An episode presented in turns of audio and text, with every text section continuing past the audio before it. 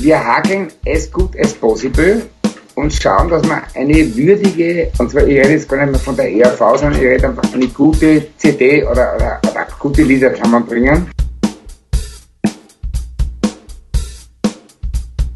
Du glaubst, wir machen da so ein lustige Liedchen. Die Wahrheit ist, wir sind in Sünde und Verfall.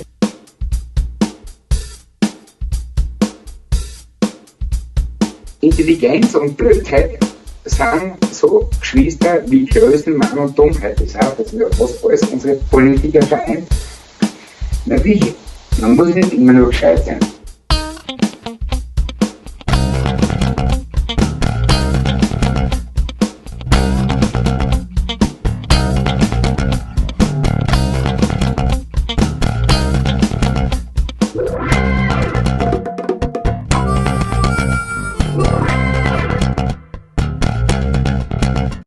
Dann herzlich willkommen zum Podcast Total Verunsichert, den ERV-Podcast Folge 16. In den Studios äh, in Erding, den Super Sound Studios, äh, hat sich wieder der Wolfgang Hofer zu mir gesellt. Servus Wolfi. Alex Kirsti. Ja, also heute ist richtig heiß und richtig schwül und wir müssen natürlich die Fenster zumachen, die, äh, die Türen zumachen. Also wir sind jetzt so richtig wie schmoren jetzt schon, obwohl es noch gar nicht losgegangen ist. Aber wir haben das passende Album uns dazu ausgesucht. Genau, wir sind also eigentlich afrikanisch schon gestimmt und äh, deswegen sprechen wir heute über Watumba. Ja. Bevor wir aber zu Watumba gehen, reden wir noch ein bisschen über aktuelle Entwicklungen, weil das, denke ich, viele interessieren wird. Was und, jetzt so glaubst ab du? Ja. ja, man weiß es immer nicht, weil manchmal, bei manchen Fans, da habe ich immer den Eindruck, die sind eher so auf dem Retro-Trip, also die interessiert das Neue gar nicht, aber ich glaube, es gibt auch noch viele genügend Fans, die auch neues Zeug von der ERV hören wollen. Ich glaube, wir zwei kennen auf alle Fälle dazu. Äh, genau, wir, wir gehören auf jeden Fall dazu. Vielleicht eins so kurz, warum wir heute uns Watumba äh, vorgenommen haben, das hat eigentlich einen ganz konkreten, auch aktuellen Hintergrund, denn nämlich der Andi Töffel ist ja vor kurzem gestorben, am 5.5. Und da haben wir uns gedacht, naja, jetzt äh, müssen wir eigentlich irgendein Album mal nehmen, wo der Andi Töffel zum einen dabei war und zum anderen halt auch irgendeine spezielle Rolle auch hat, äh, an die man sich halt auch vielleicht gern erinnert. Und da ist, denke ich, Watumba genau das Richtige. Ja, aber das war ja das erste, wo er dann wirklich aktiv mit dabei war. Genau. Und äh, es gab halt unglaublich viele Fernsehauftritte, wo man dann auch sehen kann. Und auch dann den Andi Töffel, sage ich mal, erlebt, den man dann auf der Bühne ja später jahrelang auch erleben durfte. Mhm. Genau. Und ähm, wir haben ja absichtlich auch ein bisschen gewartet jetzt, dass wir diesen Podcast machen, um da Zeit verstreichen zu lassen, um das auch ein bisschen ja, reflektiert dann auch machen zu können. Aber ich mhm. denke, es ist schon wichtig, dass man für, für einen ERVler, der so lange dabei war, mal sowas macht. Ja, genau. Also uns beiden war es wichtig. Genau. Das denke ich, das ist auf jeden Fall ein guter, ein guter Grund und äh, da sollten wir auf jeden Fall was machen. Aber jetzt vielleicht zuerst mal zu den Neuigkeiten sozusagen. Ja, man, man, man hört jetzt sozusagen momentan so äh, auf der auf der offiziellen Webseite ist ja jetzt schon längere Zeit eigentlich nicht mehr viel passiert. Der Fanclub hat sich jetzt vor kurzem auch offiziell aufgelöst und so weiter. Deswegen denken sich vielleicht jetzt viele, ja, da passiert jetzt eigentlich bei der ERV gar, nicht, gar nichts momentan. Das stimmt aber so eigentlich gar nicht. Genau, das stimmt definitiv nicht. Also wir beide, wir haben da jetzt auch das eigentlich so ein bisschen mitbegleiten dürfen teilweise. Wir haben immer wieder mal so ein bisschen so kleine Wasserstandsmeldungen auch bekommen. Ja, also wir können auf jeden Fall sagen, es wird echt mit Hochdruck gearbeitet äh, an einem neuen Album. Einem? Genau, das also. ist nämlich schon, das ist nämlich schon das nächste. Genau, es ist nicht nur ein Album, sondern es sind eigentlich drei Alben, die jetzt eigentlich in Planung sind. Das eine ist das Raritätenalbum, also es werden sozusagen so Demos und teilweise schon fertig produzierte Lieder, die bisher noch nie veröffentlicht wurden, sind jetzt mal zusammengesammelt worden und äh, werden da glaube ich immer noch weiter gesammelt. Genau, also da ist halt jetzt sozusagen schon relativ weit und hat das jetzt schon so runtergedampft, aber es wird immer noch gesucht anscheinend. Vergesst bitte nicht die Himmel-Hölle-Dance-Version. Sage ich gleich schon mal. Und, und Hexen kommen in oh, der Studiofassung. Stimmt, ja, genau. Wenn es das gibt. Und wir kommen alle in den Himmel. Muss ich mhm. gleich einmal loswerden an die genau. Nora und an den Thomas. Genau, stimmt, ja. Ja, da, da weiß ich gar nicht, ob es da eine Studioversion gibt von dem ist, ähm, im Himmel ist die Hölle. Na, heißt, äh, wir kommen, wir alle, kommen in alle in den Himmel. Weiß nehme mal die Live-Version. ja, genau. Ja, also da gibt es auf jeden Fall Tonnen an Material offenbar, das jetzt irgendwie rumliegt, äh, alte Demos, alte, schon teilweise fertig produzierte Songs und das heißt, also Material ist genügend da, es muss halt jetzt irgendwie alles mal zusammengesammelt werden und, und unsortiert werden. ja, genau. genau, also da ist auf jeden Fall schon einiges äh, getan worden und wird auch immer noch getan. Dann das äh, zweite ist natürlich ein neues Studioalbum von der ERV. Mhm. Da gibt es natürlich, da gibt es auch schon äh, Demos, da gibt es auch schon äh, Fortschritte. Momentan, so wie ich es jetzt verstanden habe, eigentlich am, am meisten dran gearbeitet. Ja, man, man glaube ich, sucht da momentan noch das Konzept. Mhm. So ein bisschen, wo, wo ist der rote Faden bei dem Ganzen. Aber genau. Nummern hat der Thomas da schon einige dazu gemacht. Mhm. Wir haben da auch schon in ein paar reinhören können äh, und also das, was ich da jetzt gehört habe, das hat sich schon alles echt sehr vielversprechend angehört, muss ich sagen. Geht mir genauso. Dürfte wieder einiges sehr Neues dabei sein und auch wieder mit Sicherheit ein paar Klassiker, äh, mhm. die es immer braucht, aber ich, ich habe schon das Gefühl, es geht wieder in eine neue Richtung mhm. und äh, bleibt spannend. Genau, und also man sieht auch wirklich, dass da jetzt wirklich viel auch wirklich jetzt wieder versucht wird, mehr, also viel Inhalt auch reinzupacken in die ganzen Songs. Also sind auch teilweise sehr politisch kritische Sachen dabei, teilweise irgendwelche Lieder, die ursprünglich so ganz ja, so locker flockig gedacht waren, sowas wie zum Beispiel das Pfeif drauf, das man ja äh, übers Forum ja schon sich jeder anhören durfte. Genau. Das wird jetzt irgendwie gerade wieder neu durchgearbeitet äh, und wird jetzt sozusagen, während es vorher so eine ganz leichte, lockere äh, Mitpfeif-Nummer. Mitpfeif-Blödel-Nummer äh, gewesen ist sozusagen, das wird jetzt plötzlich äh, wieder angereichert textlich und wird jetzt plötzlich wieder viel mehr Inhalt und viel mehr Details eingebaut. Also das finde ich auch ganz toll, was ich da jetzt so mitgekriegt habe. Und also man sieht schon, also es wird jetzt da wirklich äh, viel gearbeitet dran. Eine Nummer ist schon sehr gut ausproduziert. Mhm. Ich sage jetzt den Namen äh, nicht, aber ist auf jeden Fall geht es um, um aktuelle Finanzthemen. Mhm. Das soweit dürfen wir vielleicht das äh, schon sagen, aber die klingt richtig gut und das könnte auch Opener sein, meines Erachtens. Ja, wobei ich finde eigentlich eher fast so, so in Richtung Single geht es auf jeden Fall schon. Also es ist schon sehr. Also zum einen ist es natürlich super, wer so Single, weil es einfach so ein, so ein aktuelles Thema ist. Also es geht halt so um ESM und die aktuelle äh, ähm, ja, Krise und Europakrise und das Ganze und äh, durchaus auch mit sehr, mit ein bisschen provokanten Inhalt, kann man sagen. Also äh, man muss ja dazu vielleicht noch sagen, ähm, die, die, Demos, die da jetzt entstehen momentan, die macht ja immer nur der Thomas mit, mit äh, der Band Jerks sehr viel und teilweise hat er mit Marc Duran in Kenia dann auch was produziert. Mhm. Also der Klaus hat eigentlich die wenigsten Nummern äh, bis jetzt wahrscheinlich gehört oder äh, gesungen. Es sind also fast keine Songs momentan von ihm. Mhm. Das ist eigentlich dann der nächste Schritt erst. Ja. Also momentan produziert einfach der Thomas die Sachen und so läuft es eigentlich auch immer. Ja, genau. Zumindest in letzter Zeit. Ja, genau. Und äh, weißt du jetzt den Namen genannt hast, Jerks, also das ist so eine, eigentlich eine steirische Band, äh, die sich irgendwie aus irgendeinem Grund äh, nach Berlin verschlagen hat und die jetzt irgendwo in Berlin so in irgendwelchen Industriekatakomben da sozusagen produzieren. Mit denen zusammen wird da jetzt momentan ganz intensiv äh, im Studio gearbeitet und immer mehr gefeilt. Das war jetzt das zweite und das dritte Album ist dann das, was auch schon mal angekündigt worden ist, schon länger, vor längerer Zeit im Forum auch vom Thomas Spitzer selber. Äh, das ist dieses Weihnachtsalbum. Da soll es einfach darum gehen, das ist jetzt sozusagen eigentlich so, ja, wie ein kleines Projekt. Also das ist eigentlich, äh, ja, das ist einfach äh, eine Idee, die er, so, die er sozusagen jetzt umsetzt in, im Rahmen eines Albums sind halt irgendwie schräge, lustige, kreativ umgebaute Weihnachtssongs, also bekannte Weihnachtssongs sind teilweise. Aber andere neue, komplett Sind auch teilweise neu, die halt sozusagen irgendwie mit, mit Weihnachten halt zu tun haben. Das ist sozusagen halt so eigentlich eine komplett in sich abgeschlossene Idee sozusagen. Kann man sagen, ja. Die jetzt, äh, die jetzt vielleicht nix so für die, ja, ich sage jetzt mal für die große breite Öffentlichkeit ist, sondern das ist halt wahrscheinlich wirklich was, was halt so die, äh, zum einen die, die Fans halt äh, sicherlich äh, schön finden werden und zum anderen halt vielleicht auch Leute, die jetzt mit der RV erstmal gar nichts zu tun haben, aber halt so diese Idee toll finden. Oder Leute, die Weihnachten nicht mögen und sagen, jetzt habe ich endlich mal ein Album im Schrank, äh, wo genau. mich endlich einmal das, äh, da wo das drinsteht, was ich schon lange mehr hören wollte über Weihnachten. Genau.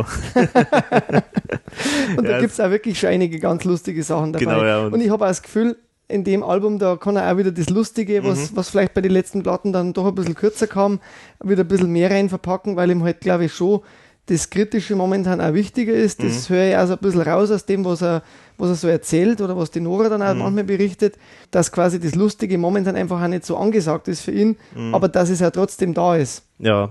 Genau. Also er macht ja deswegen trotzdem immer mal wieder lustige Nummern und mhm. zu den, zu den äh, eher kritischen Geschichten und vielleicht kann er sich dann da mal mit dem Lustigen wieder ein bisschen ausleben. Ja, also genau. so ist mein Gefühl jetzt auch bei dem Ganzen. Ja, das glaube ich auch, genau. Und man muss auch sagen, es klingt, es ist vom, vom Sound her, wie es jetzt so gedacht ist, äh, auch abseits davon, dass es natürlich Demos sind, aber vom Sound her geht schon echt in eine sehr knackige, sehr, sehr schräge Richtung. Also es ist musikalisch auch durchaus interessant gemacht. Und ja gut, das Weihnachtsthema, das bietet sich eigentlich ja total an für die ERV. Also es wundert mich eh schon, dass da nicht mal wirklich äh, mal ein richtiger Album so in der Richtung gegeben hat. Ich meine, es hat ja mal diese Weihnachtsshow gegeben, 7, äh, 79 äh, rum. Ich hoffe, dass er da einige von den Songs dann auch noch verwendet mal wieder, weil wir kennen mhm. die ja alle nicht. Also genau, raus mit dem alten Zeug. genau, so kann man es sagen, ja. Und es bietet sich ja so an, weil natürlich Weihnachten ja äh, Kitsch as Kitsch can ist. Also nix nimmt man äh, ernster als Weihnachten und jeder äh, hat da seine Meinung dazu und es ist so, es ist so, so ein typisches Thema, das total unernst ist und das bietet sich natürlich für Spott und, und Hohn. Hohn natürlich perfekt an und ich muss sagen, also das, was ich da bisher schon gehört habe, das war schon genau die Richtung, an die ich mir die, also, also die ich mir vorstelle äh, in die Richtung, also so äh, irgendwie den äh, Ode an Weihnachtsbaum, der dann irgendwie so vom seinem äh, Borkenkäfer zerfressen wird. Borkenkäfer am Schluss zerfressen wird und vorher wird er irgendwie so äh, mit seinen mit den Gesch also ganz ganz trist eigentlich, also aber ich glaube, wir haben zu viel viel genug verraten. Äh, und man soll ja dann vielleicht jetzt nicht über ungelegte Eier zu viel reden, weil genau. vielleicht kommt gar nichts von diesen ganzen genau, Sachen. Genau, das kann auch und sein. Und es kommt ganz was anderes. Nein, das glaube ich nicht. es ist schon, glaube ich, jetzt ein, ein konkreter neues Album auf alle Fälle. Mal mm. eins von diesen dreien kommt auf alle Fälle. Mm. Wobei, glaube ich, das Ziel schon ist, dass man alle drei macht. Genau, also so habe ich es auch verstanden. Das soll eigentlich wirklich alle drei gemacht werden. Aber wie immer sozusagen Disclaimer, man weiß es nicht, was noch passiert, keine Ahnung. Es und kann zeitlich gibt es da auch keinen Horizont. Der Klaus hat in einem Interview irgendwas gesagt, sie arbeiten im September an neuen Liedern. Mag sein, dass dann da schon einiges eingesungen wird von ihm. Mhm. Man weiß ja, bei der ERV mit Terminverschiebungen muss man eigentlich generell rechnen. Ja, ja genau. Also wenn wir jetzt damit generell rechnen, vielleicht klappt es dann, dass es nicht verschoben wird.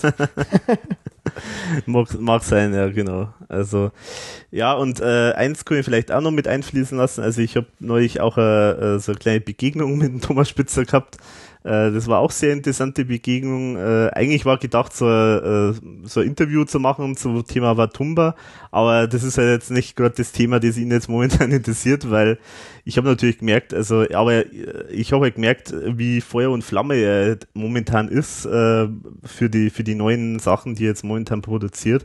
Und der war halt so gerade so richtig so in seinem Element und in seiner, in seinem Flow sozusagen für Produktion und für äh, Umtexten und äh, neue Ideen finden. Ja, war halt Feuer und Flamme und ich denke, das ist ja auch schon mal eine schöne Botschaft, wenn man sieht, wenn, wenn der Thomas Spitzer mit Freude da und, und Elan und äh, Herzblut. Äh, Herzblut dran arbeitet, dann wird schon was werden, denke ich. Also das es äh, hat definitiv nicht so geklungen, als ob da jetzt nicht nicht mit, mit Nachdruck gearbeitet wird. Und er hat mir auch gesagt, dass er wirklich jetzt äh, mit äh, Hochdruck arbeitet an, an diesen ganzen neuen Sachen. Also die, er will jetzt wirklich unbedingt die Sachen auch fertig kriegen. Und das haben wir auch gemerkt. Er hat mir dann ein paar Sachen auch vorgespielt, voller Freude und hat dazu irgendwie getanzt und es war wunderbar. Also ja, ihm macht Spaß, was er macht. Ihm macht Spaß, was er macht, momentan, genau. Und er ist, er ist, man hat auch wirklich gemerkt, er ist wirklich auf seinem seinem, äh, in seiner Welt sozusagen für die äh, Komposition und äh, Arbeit am Album drin, voll und drin. Also er hat so richtig den, wie es bei den Sportlern heißt, äh, den Tunnelblick sozusagen. Also er ist da jetzt wirklich so voll fixiert auf, auf diese ganzen neuen Sachen. Und ich denke, das ist schon mal ein gutes Zeichen. Das klingt Also- auf jeden Fall interessant. Und ich bin mir sicher, es gibt irgendwann wieder dann, wenn er ein bisschen mehr Ruhe hat, auch wieder Interview zu einem alten Album dann mit ihm, wenn, Vielleicht, ja. wenn er die Zeit hat, ja. Man, wei- man weiß es nicht. Genau. Das ist einfach immer auch wahrscheinlich abhängig von, von der von dem aktuellen Themen. Genau, das, das sicherlich auch, genau. Auf jeden Fall habe ich natürlich gefreut, dass ich mal ihn so ein bisschen mal kurz zumindest sehen und mit ihm sprechen durfte. Wobei, viel habe ich nicht gesprochen. Er hat eigentlich einen Monolog gehalten. Er war, wie gesagt, der war so, so drin. Er hat irgendwie viel erzählt und ja, aber war auf jeden Fall ganz interessant und sehr inspirierend auf jeden Fall. Ja, das freut mich. So viel jetzt zu den aktuellen Tätigkeiten und ja, dann Wollte man, glaube ich, über einen Andi Töffel. genau über den Adi Sprechen. Töffel. Andi Töffel, ja, heuer verstorben. Das war wirklich, für mich muss ich sagen, ich habe das im Forum gelesen und wo ich das gelesen habe, dann habe ich mir zuerst mal gedacht, das ist jetzt ein schlechter Scherz. Weil es ist ja über den Andi Töffel in letzter Zeit wirklich Ja, das wäre auch schon. äh, wirklich äh, nicht unbedingt immer so nett zugegangen, aber nein, es ist halt einfach ein Schock. Es war, glaube ich, mehr ein Schock, wenn ein ERV-Musiker stirbt, der wo lang der Zeit dabei war und auch noch überhaupt nicht das Alter hat dafür. Das war doch, das hat mich wirklich schockiert. Mhm. Das war schon so, dass das kann ja nicht sein jetzt eigentlich. Mhm. Mhm, Ich genau. weiß nicht, wie es dir gegangen ist. Ja, also ich habe mir auch gedacht, das kann ja irgendwie gar nicht sein. Wie gibt's denn das? Also ich Ähm, habe mich zwar jetzt nicht in der Höhle verkrochen, deswegen, aber es war schon irgendwie so, das ist ja die Tage danach ist das dann erst einmal so realisiert worden. Der wird jetzt nie wieder mit denen auf der Bühne stehen können, selbst wenn es einmal so eine Art Revival oder sowas gegeben hätte. mhm. Das, äh, das Thema ist jetzt durch. Zumindest ja, mit dem Andi Töffel, genau.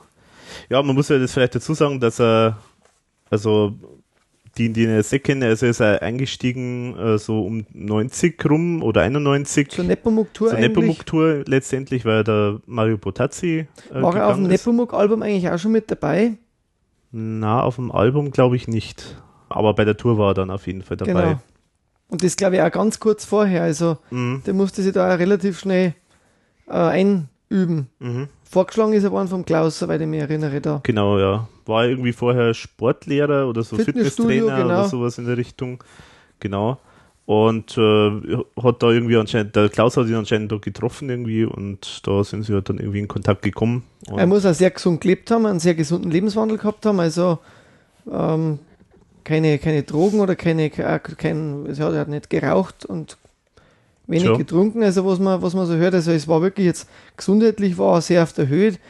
Was ihm da passiert ist, also passiert leider ja immer wieder, Mhm. ist ja nicht unbedingt eine unbekannte Todesursache, aber dass ihn jetzt so trifft, das ist halt für ERV-Fans mit Sicherheit ein Schlag. Ja, also ich denke, äh, es gibt halt viele, die. Und für die, halt, Familie vor allem auch. Ja, ja, das sowieso. Aber es gibt halt auf jeden Fall, denke ich, viele, die halt äh, die RV halt aus der Zeit speziell jetzt kennen, wo halt eben der Mhm. Andi Töffel auch dabei war. Und insofern ist es natürlich schon, wenn so einer der großen Popstars, die man halt kennt, sozusagen da stirbt, das ist natürlich dann schon äh, nicht so schön. Ja. Ja, vor allem muss man halt sagen, also hat die ERV schon bereichert. Also das, äh, diese Zeit, wo die ERV, wo er eingestiegen ist in die ERV, war die auf so einem Höhepunkt, äh, die waren ja medial so omnipräsent. Mhm. Und das hat er natürlich total ausgenutzt auch. Mhm. Also ausgenutzt in dem Sinn, dass er halt auch so ein Hampelmann ist, der einfach auch gern mit den Leuten spielt und mit der Ja. Kamera spielt und äh, das, hat, das merkt man einfach bei den TV-Auftritten, dass ihm das wahnsinnig Spaß gemacht hat. Das war ja für ihn neu. Für die Mhm. anderen war es ja teilweise schon, ja, ich sage mal Routine oder vielleicht teilweise schon nervig. Mhm. Merkt man aber bei dem einen oder anderen Auftritt dann. Aber für ihn war das ja jetzt mal wieder, wow, das ist ja ganz was Neues für mich. Das merkt man halt irgendwie auch. ja. Und er war ja dabei bis äh, 2001. Ja, genau, bis 2001 war das, genau. Das war dann die, das war damals die Let's Hop äh, äh, Tour oder die, diese Best-of-Shows, die sie da halt gemacht haben, da wo sie eigentlich relativ wenig gemacht haben. Mhm. Und da hat er sich dann ja verabschiedet dann Genau. mit Genau. bei einem Konzert und hat dann auch mehr seine Soloprojekte verfolgt anschließend. Genau. Er war dann im Prinzip so als Alleinunterhalter, also bisher allein war er nicht, sondern mit äh, Teilweise Fra- mit dem Franz Zettel. Franz Zettel teilweise und noch jemand, glaube ich. Aber er hat halt so auf Firmenfeiern und äh, ja, halt so die üblichen Event-Geschichten, die hat er halt gemacht. Genau, er hat ja moderiert, glaube ich, auch teilweise dann. Mhm. Also eben solche, solche Geschichten, wo man halt solo auftreten kann. Und er ist natürlich auch durch die ganzen Parodien, die er in der ERV gemacht hat, also da muss, das müssen wir an Thomas irgendwann auch nochmal fragen, wahrscheinlich. Weil diese Parodien, da bin ich mir nie so ganz klar, haben sie die gemeinsam entwickelt oder hat die der Thomas Spitzer geschrieben für ihn? Da, da habe ich einen Thomas Spitzer gefragt und äh, er hat gesagt, die hat er geschrieben, äh, aber natürlich halt sozusagen geschrieben mit dem Wissen, dass das die beiden, also Ike Breit und Andy Töffel machen, weil er, weil er halt wusste, dass die, was die halt drauf haben, wen die da jetzt parodieren können. Und also es ist vom Thomas Spitzer Okay. äh, alles nur geschrieben, aber natürlich halt mit dem Wissen, ich schreibe das jetzt für die beiden. Ah ja, Gott, das ist eine interessante Aussage, weil das war mir immer nie so klar, weil er hat ja dann später in seine Soloprogramme diese ERV-Nummern ja dann oft eigentlich eins zu eins übernommen, inklusive der Kostüme.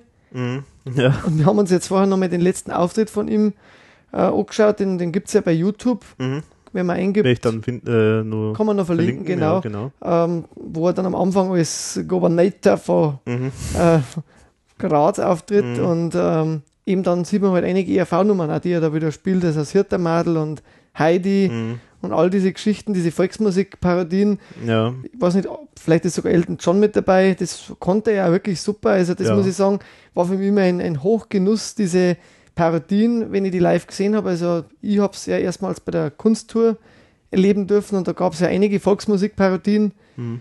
Das war für mich schon irgendwie immer ein tolle, tolles Erlebnis, weil die Dinger gab es ja auf der Platte nicht und man war quasi jetzt mal wieder über, aufs Neueste ähm, überrascht, eben dann, wenn man was Neues von der ERV sieht und hört, was man nicht kennt. Mhm.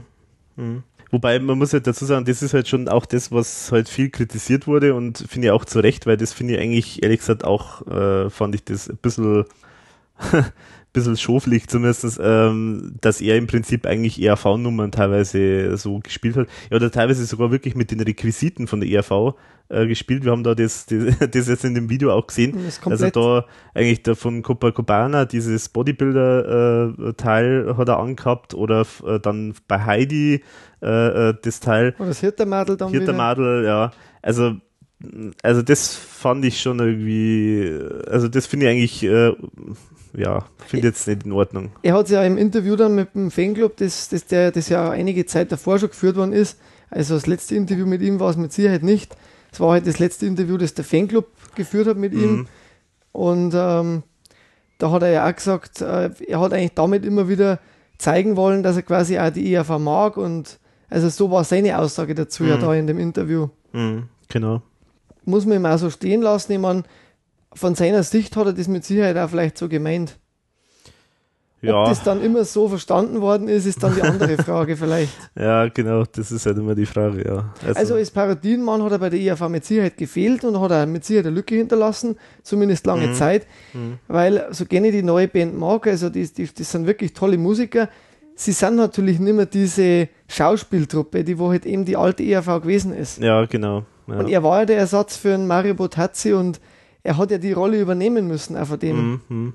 Wobei er hat also ähm, Potazzi mit, äh, also er war halt vom Typ her schon sehr äh, selbstbewusst und hat sich ja natürlich schon sehr in den Vordergrund immer gern gespielt. Also war schon so eine richtige Rampensau. Stimmt? Und das war vielleicht dann auch das, was äh, viele Fans vielleicht ein bisschen gestört hat, weil so nach dem Motto, es gibt ja eigentlich bloß eine Rampensau bei der ERV und das ist der Klaus und Kann schon sein, ja. ja, also, aber klar, also auf jeden Fall äh, seine Parodien waren natürlich ganz toll.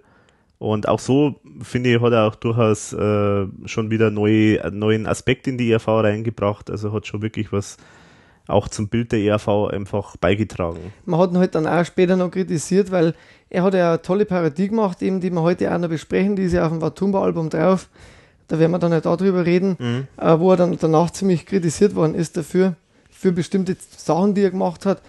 Mei, der Mensch macht wahrscheinlich einen Fehler, also man soll jetzt auch danach jetzt nicht ihm die Wunden noch ablecken oder so, aber ich denke, er war jetzt mit Sicherheit für die ERV zu dieser Zeit genau der richtige Mann.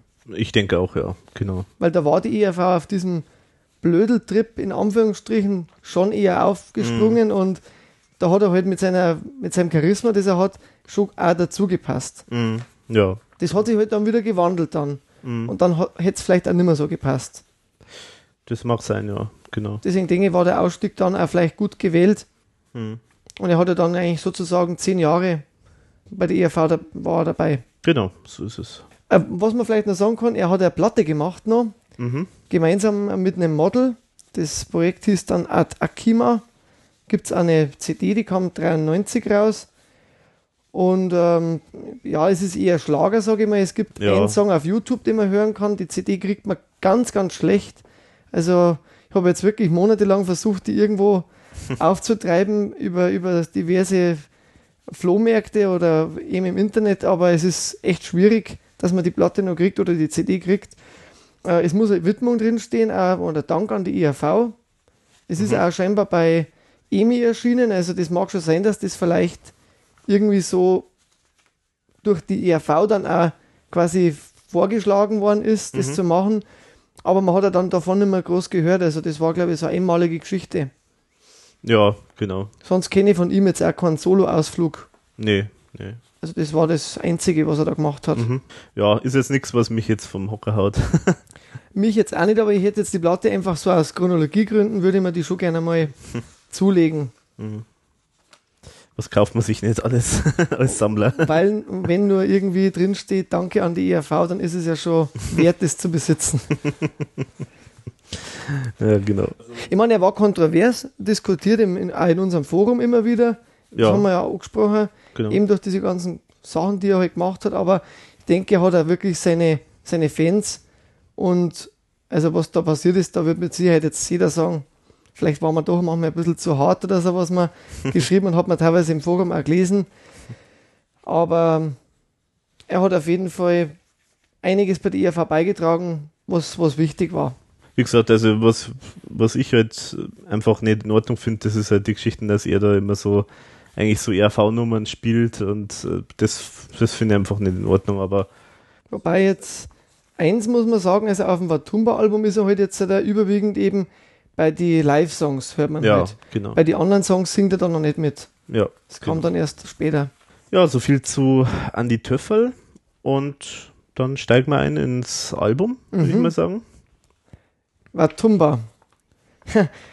da habe ich mir eigentlich immer früher gefragt, was heißt das? Mhm, genau. Also habe da rumgesucht, überall im Internet. Man, es war mir irgendwie immer klar, das wahrscheinlich schon was Afrikanisches, eben, weil das war ja auch die Zeit, wo dann die ERV schon in Kenia eben ihren Studio da gebaut hat Mhm, und, genau. und auch schon gelebt hat dort. Ähm, ich habe dann ein Interview gefunden, also ein Radiointerview mit dem Klaus, wo er mal, wo er zwei verschiedene Varianten erklärt, äh, was das heißen könnte.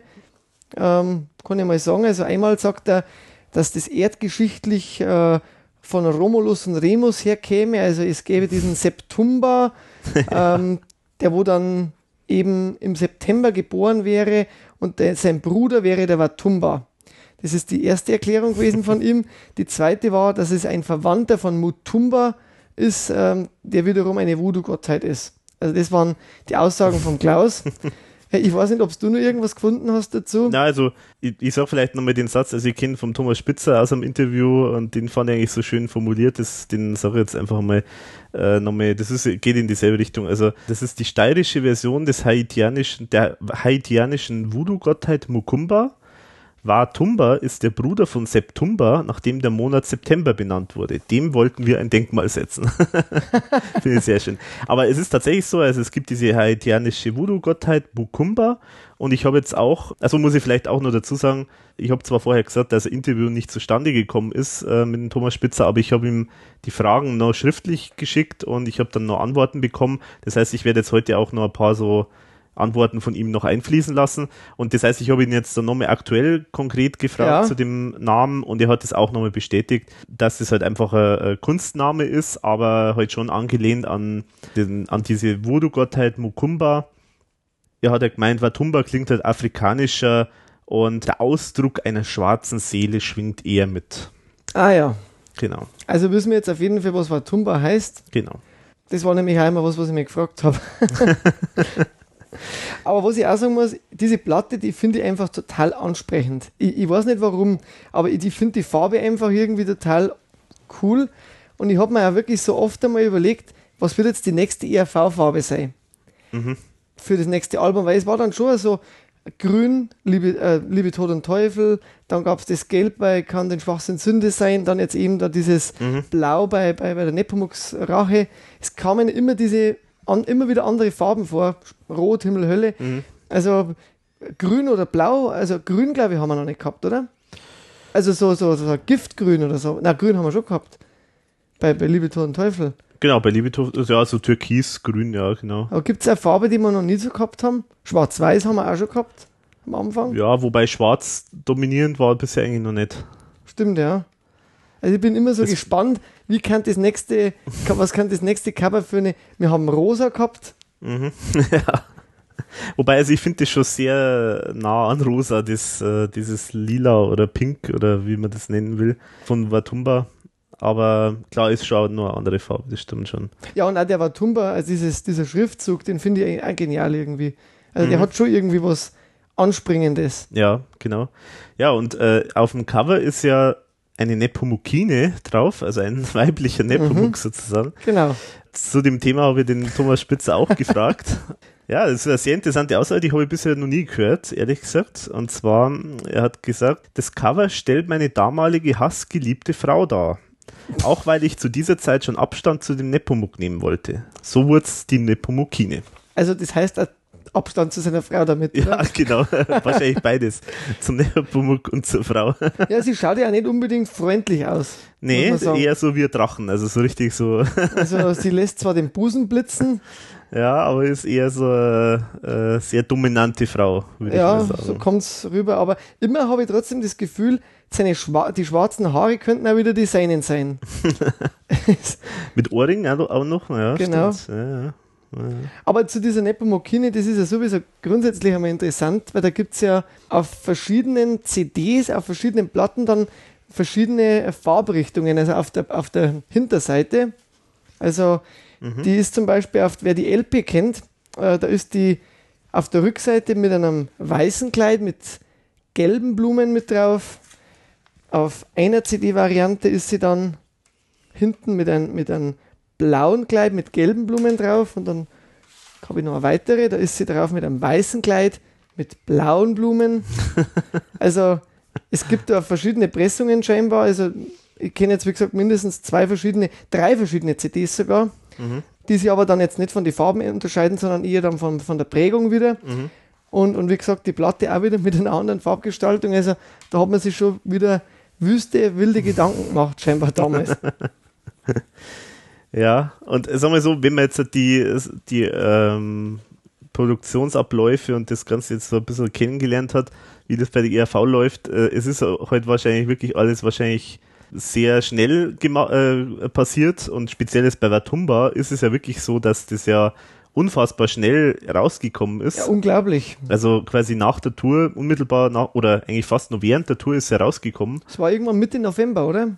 Ja, glaub, ja, irgend sowas. Äh, Also auf jeden Fall, da war nicht, nicht viel Zeit für das Ganze und man kennt es ja, der Thomas Spitzer macht immer viele Entwürfe äh, dann für das Cover, also verschiedene Varianten, auch für Texte macht er immer ganz viele Varianten und schreibt das auch immer alles rein. Und wenn natürlich bis zum Schluss ist halt meistens nicht ganz klar, welche Version gefällt ihm jetzt eigentlich am, am besten. Und wenn natürlich da jetzt sozusagen wie jetzt hier bei Vertumba das alles auch noch zeitlich so knapp ist, dann kommt es halt wahrscheinlich dazu, dass halt sozusagen während eigentlich schon die Produktion schon fast angelaufen ist von der CD, ist wahrscheinlich eher immer noch immer wieder mal geändert worden, wie jetzt das äh, ausschauen soll, die, die Grafik oder die Zeichnung. Deswegen, daher kommt es wahrscheinlich auch. Da haben sie halt vielleicht schon mal eine Pressung schon mal gemacht in der einen Variante, dann gab es aber wieder ein neu, neues Bild und dann äh, haben sie haben es nochmal geändert und also so konnte ich mir das erklären, dass das irgendwie passiert ist. Schon sein, ja. Also auf jeden Fall, wenn ich mir jetzt so die CD neben der Platte anschaue, muss ich nach wie vor sagen, ist schon was Schönes, wenn man so eine Platte in der Hand hat. Mhm. Das ist einfach ganz was anderes. Aber was auch noch auffällt, ist einfach, das kommt jetzt nicht mehr die erste allgemeine Verunsicherung vor, sondern es ist jetzt die gemeine Die gemeine Verunsicherung, genau. Und äh, ich habe da auch zu dem Thema, weil das irgendwie so ein bisschen so, so ein Steckenpferd von mir ist mit dem Namen. Man muss vielleicht dazu sagen, ähm, ab Nepomuks Rache ist erst eigentlich der Name ERV so richtig auf den Covers gestanden. Stimmt, ja. Also vorher stand eigentlich immer auf dem Cover erste allgemeine Verunsicherung oder Verunsicherung. Also eins von beiden war eigentlich immer so das Dominierende, aber das Kürzel ERV war eigentlich erst bei Nepomuks Rache drauf. Genau. Und deswegen habe ich da zu dem Thema auch nochmal gefragt. Und gut, die Antwort ist eigentlich so kurz wie fast naheliegend oder banal, aber Jetzt weiß man es wenigstens mal offiziell. Also er hat ja gesagt, das war halt irgendwie für, für die Sachen, die er halt da machen wollte, grafisch war es halt grafisch leichter umzusetzen, da halt so ein ERV mit so einem Logo und dann diese äh, diese Arme da, äh, diese, diese Hand da dazu zu machen. Äh, das war, hat eigentlich nur grafische Gründe gehabt. Das war jetzt nicht so nach dem Motto, dass man sich überlegt hat, wir brauchen jetzt irgendwie einen kürzeren Namen oder so, sondern das war eigentlich nur eine grafische Geschichte. Okay, hast du auch dazu gefragt, warum dann eigentlich gemeine Verunsicherung? Nee, das habe ich nicht gefragt, aber das ist eigentlich, mein Gott, das, das war so ein Gag wahrscheinlich auch noch, den man sich erlaubt hat, gell? Ja, ja, ja. ja. Finde ich aber immer noch nach wie vor so eine witzige Idee eigentlich auch. Mhm. Untertitel vom, vom Album ist ja, gibt es ja auch da hilft auch kein Rumba. Mhm. Ja, es ist natürlich auch das Schöne mit diesem Kunstwort, da kann man halt viele Wortspiele auch machen. Ist, passiert ja auch dann in, im ganzen Album irgendwie äh, da. Ja. Und, äh, da gibt es ja auch noch was, was mich tierisch nervt, das ist ja bei den CD-Produktionen von der, von der Watumba. Diese Intros, die sind einfach total falsch geschnitten. Mhm. Und wie man sowas machen kann, also bei einem Mastering, das ist für mich also wirklich dilettantisch, tut mir leid. Also mir regt es jetzt mehr auf, wenn man da einen Song einzeln anwählen will, also man hat immer irgendwie, sind die falsch geschnitten. Mhm. Sie stehen zwar hinten, also zumindest auf einer der CDs stehen dann die Titel mit 1 bis 15 drauf, auf der anderen sind dann diese schönen Bilder, die er da gemalt hat, für jedes einzelne, mhm. äh, für jeden einzelnen Song äh, hat er ein Bild gemalt, dafür fehlen da wieder dann die, also diese Zwischenstücke. Zwischenstücke genau. Also es ist irgendwie ist da ist schon sehr viel, also man hat das Gefühl, es ist wirklich ein Schnellschuss gewesen. Ja, genau. Ja, hat man da dazu auch mal eine Frage gestellt? Ja, zu, zu, der Schnelligkeit der Produktion? Ja, genau. Also ich habe da auch nachgefragt. Also ich habe jetzt so, so ein bisschen durch die Blume auch gefragt. Meine Frage war sozusagen, wie ist es überhaupt dazu gekommen, dass das Ganze so schnell nach der Tour gleich rausgekommen ist und äh, also so kaum Pause war? Und ich habe mir gedacht, naja, vielleicht hat da die Plattenfirma gesagt, Mensch, Leute, ihr müsst da jetzt nachlegen, weil es so gut läuft oder so. Aber es war es gar nicht, sondern er schreibt eigentlich im Prinzip, äh, naja, das wollte die Band so, weil, ja, wie sagt er, wir wollten, also die, äh, die Band wollte oder brauchte Geld, so nach dem Motto. Deswegen ist es halt dann gleich gemacht worden. Und das passt auch zur Aussage vom, vom Klaus in einem Interview, da sagt er nämlich auch, ja, also sie haben sich dann überlegt, was machen sie jetzt als nächstes und sie haben sich dafür entschieden, deshalb möglichst schnell ein neues äh, Studioalbum zu machen. Also auch da von der Seite gibt es auch diese, passt da eigentlich ins Bild sozusagen. Aber ich war immer noch der Ansicht, es war mal eine Planung da, dieses Album später zu machen und vorher eine Live-Platte. Genau. Genau, also das sagt der Klaus nämlich auch in dem Interview. Äh, lange Zeit habe ich gedacht, das wäre so ein bisschen ein Gerücht, aber das hat er eigentlich in dem Interview wirklich explizit gesagt. Er hat gesagt, eigentlich war, äh, war Pause vorgesehen und sie haben dann irgendwie überlegt, was machen es, äh, äh, machen es irgendwie äh, ein Live-Album oder wie wird es genau ausschauen. Und sie haben sich aber dann doch irgendwie für ein Studioalbum entschieden, wo halt ein paar Live-Elemente dann drin sind. Also das war tatsächlich offenbar so, dass dieses Live-Album offenbar wirklich im Gespräch war. Mhm. Aber sie haben sich halt irgendwie dann dagegen entschieden. Weil sie haben ja eigentlich passend dazu dieses Live-Video gemacht. Ich muss ganz ehrlich sagen, ich hätte zu diesem Show wahnsinnig gerne ein Live-Album gehabt. Ja. Weil ich bin nach wie vor einfach total unglücklich mit diesen Live-Stücken, die da dazwischen kommen, weil die zerstören meines Erachtens das ganze Album. Ja, genau. Also das ist eigentlich was, ich finde das Album insgesamt das passt zusammen, aber diese Live-Stücke, die, die, das ist wie so ein Bruch. Mhm. Ja. Also, wenn, dann hätte man vielleicht sagen sollen, man, man, man tut die ganz zum Schluss irgendwie als Bonus oder so. Ja. Aber in, in der, wie die da geschnitten sind, mhm. das, man hat immer das Gefühl, ich werde wieder rausgerissen. Mhm. Es, es, hat, es wirkt nicht wie so aus dem Guss. Ja, ja, genau. Und was mir mal gesagt worden ist, dass angeblich das Album auch nicht Tumba hätte heißen sollen, sondern Nepomuks Rache. Rückkehr meinst du? Äh, Nepomuks Rückkehr. Ja, ja. Da habe ich allerdings jetzt keine Quelle dazu gefunden. Ich habe da auch gefragt, aber da habe ich keine Antwort bekommen. Also das heißt, es ist wahrscheinlich dann keine Ahnung. Also, eine Aussage, die man dann so stehen lassen muss. Ja, vermutlich. Was ich vielleicht noch hinzufügen möchte da zu dem Thema, wo ich gesagt habe, dass es sich, wo der Klaus gesagt hat, sie haben sich entschieden für Studioalbum. Ähm, er hat nämlich dann auch noch den Satz gesagt, äh, so haben wir den Kopf frei, für andere Dinge und zwar zum Beispiel für das englischsprachige, für die englischsprachigen Aufnahmen, für eine Fernsehserie und für einen Spielfilm. Also das war damals auch alles geplant. Mhm. Also das ist auch jetzt kein Gerücht, sondern das hat er wirklich mal so gesagt. Ähm, wie die Planungen tatsächlich äh, gedient sind, weiß man natürlich nicht. Ich vermute mal, da ist eigentlich nicht, nicht viel passiert. Bei den englischsprachigen Aufnahmen, da weiß man ja zumindest, dass da ein bisschen was gemacht wurde. Da gibt es auch ein paar Aufnahmen Aber äh, Fernsehserie und Spielfilm weiß man eigentlich gar nichts. Ich, ich, vermute mal, da ist nicht viel passiert in die Richtung. Ja, man muss vielleicht vom zeitlichen Rahmen nochmal sagen, 91, das war ja dann quasi Nepomuk-Tour-Ende, dann hat man das, die Platte rausgebracht und dann waren sie eigentlich von, von dem Moment an, wo die erste Single dann aus dem Album erschienen ist, äh, waren sie eigentlich permanent im Fernsehen auch. Also ja. das war ja wirklich eine extreme Promotion, äh, mhm. wo da gelaufen ist. Da glaube ich, gehen wir dann bei den einzelnen Songs ja noch mal drauf ein ähm, dass eigentlich das ganze Jahr 92, auch wenn er gemeint hat, man, also ich kenne das Interview auch oder anderes, da sagt er auch englisches Album, ähm, mhm. Fernsehgeschichten, Film und er hat auch gesagt, im Herbst 92 soll es eine neue Platte geben. Mhm. Also auch das war noch ein Thema.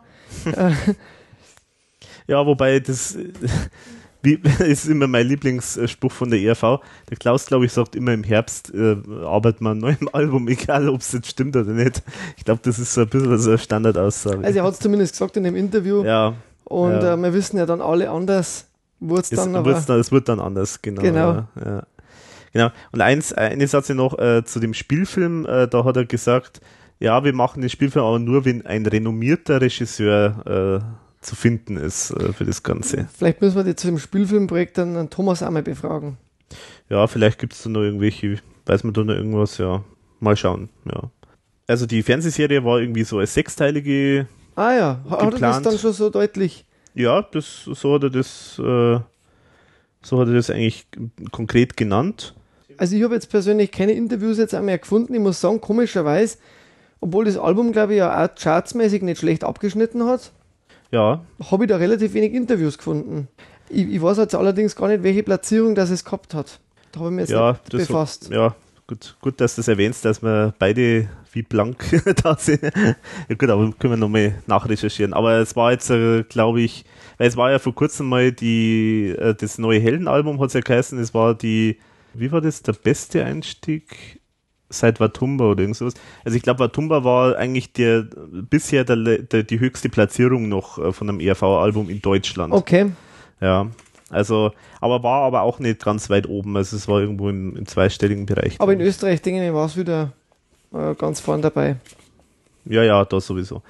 Genau. Eine Geschichte müssen wir noch ansprechen und zwar jetzt insgesamt zur, zur Produktion und zur Entstehung es klingt, äh, das ist halt schon so, was einem wirklich auffällt, es klingt halt schon ein bisschen, ja, billig, muss man sagen. Also es ist jetzt, äh, es, es macht jetzt nicht so den Eindruck, als ob es irgendwie so High-End-Produktion ist. Ja, das stimmt. Und das ist auch, der Eindruck trügt auch nicht. Äh, zu dem Thema habe ich nämlich auch beim Thomas nachgefragt. Da bin ich gespannt. Und er hat gesagt, naja, dass das tatsächlich wirklich so ein bisschen eine, eine Billigproduktion war ähm, er, er sagt, äh, ich muss jetzt mal kurz schauen, ob ich das Zitat finde. Soll ich dabei was anderes in die Lehre sprechen? Kannst du da was anderes sagen? Ja, ich kann, ich kann vielleicht ähm, kurz einmal noch meine, meine Geschichte zur, zum Watumba-Album, bis du das gefunden hast, äh, sagen, weil das für mich ein ganz besonderes Album ist. Hast du es gefunden oder? Mhm, ja, ich habe es gefunden. Dann unterbreche ich das.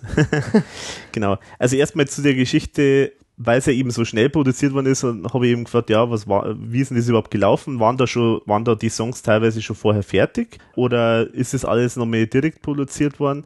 Und es ist so, er also geschrieben, dass, soweit es nicht schon vorhanden waren, das war aber offenbar nicht der Großteil, hat er die meisten Texte während der Tour geschrieben. Mhm und produziert, also ich zitiere jetzt mal, produziert wurde dann bei einem Prozent, Produzenten zweiter Wahl in einem B-Studio.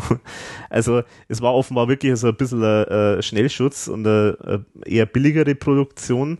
Es ist nämlich auch das Interessante, dass es steht wenn man jetzt drauf, da, genau, wenn man jetzt in das Booklet schaut, es steht eigentlich kein richtig expliziter Produzent drin.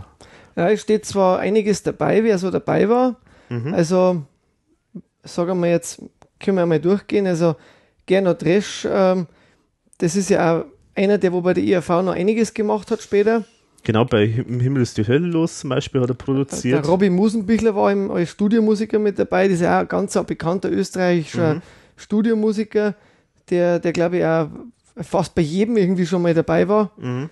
Ähm, Andy Byte ist natürlich ganz klar. Genau, im Magic, Magic Sound Studio. Genau. genau gemeinsam mit Boris Bukowski gegründet Peter Kolbert, ich denke, auch den habe ich bei Andi Drams schon öfter gelesen. Ähm, und Peter Müller, der IAV-Produzent eigentlich mhm. ja in der Regel. Also der war ja, deswegen wundert es, weil er steht ja hier nicht speziell als Produzent dabei. Ja, genau. Also war er es aber wahrscheinlich nicht. Wahrscheinlich war es nicht. Vielleicht waren manche Sachen irgendwie so mit ihm noch zu, äh, entstanden oder vielleicht vorher schon mal teilweise entstanden gewesen. Aber er ist ja offenbar nicht der, der Produzent dieses Albums. Also, also irgendwie steht da halt dann noch dieser Christian Zebis mit dabei, der scheinbar gemixt, also dass die Lieder auch diesmal wieder aufgenommen, gemixt und produziert von Peter Müller und sehr am Rand, doch braungebrannt Christian Zebis. Mhm. Also vielleicht ist dann eben dieser Christian Zebis, diese B. ähm, Keine Ahnung, ja. Das wissen wir jetzt nicht. Also ich vermute halt, äh, das ist so ähnlich entstanden, wie jetzt da jetzt momentan für das neue Album gearbeitet wird. Man hat halt jemand, der mit dem man zusammen die Songs äh, produziert und entwickelt letztendlich, äh, weil der Thomas Spitzer arbeitet offenbar wirklich so nach dem Prinzip, äh, er hat die Idee und die wird, da wird jetzt erstmal irgendein kleiner Teil gemacht und dann wird da immer mehr dran gefeilt. Dann hört, hört er sich das an, dann äh, hat er da noch eine Idee, dann wird da nochmal was verändert und das ist so ein richtig iterativer Prozess. Und ich kann mir vorstellen, dass das so ähnlich dann da auch gelaufen ist. Kann schon sein, ja. Also das, deswegen gibt es wahrscheinlich keinen expliziten Produzenten, sondern es war wahrscheinlich dann der Thomas mit, mit Hilfe von Leuten, die sozusagen halt äh, äh, Ahnung davon haben, äh, wie man produziert und äh, wie man sozusagen die Geräte bedient und so.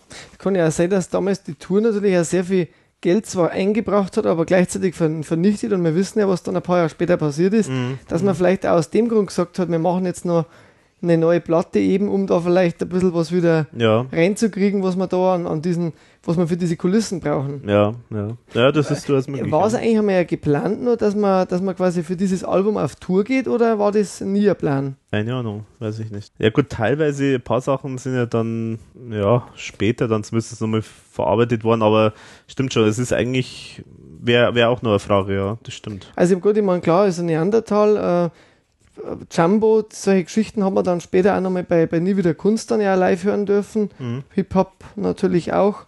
Gut, und sonst waren ja dann auch nicht mehr so viel großes, ja, so viele Songs waren es ja dann eigentlich gar nicht mehr, die man dann live unbedingt bringen muss. Und ja, man muss jetzt schon sagen, also dieses, äh, das Album ist halt sozusagen irgendwie so, zwar vielleicht irgendwie eher so Anhängsel, sage ich jetzt einmal, vielleicht auch von dem, von dem Nepomuk's Rache. Da gibt's ja auch äh, dieses, glaube ich, haben wir auch schon mal zitiert, diese Aussage von Klaus, irgendwie so, so nach dem Motto, äh, Watumba ist irgendwie Ausschussware von Nepomuk's Rache. Ähm, ist, zwar jetzt ist, ist zwar jetzt offensichtlich nicht so gewesen, sondern es waren, viele Teile sind extra dann während der Tour erst geschrieben worden aber trotzdem, äh, es, es wirkt schon ein bisschen so. Also, das heißt, ist auch die Frage, ob da so viel Stoff dann überhaupt da wäre für eine neue Tour. Das ist, das ist die Frage, ja, genau. Ja, genau.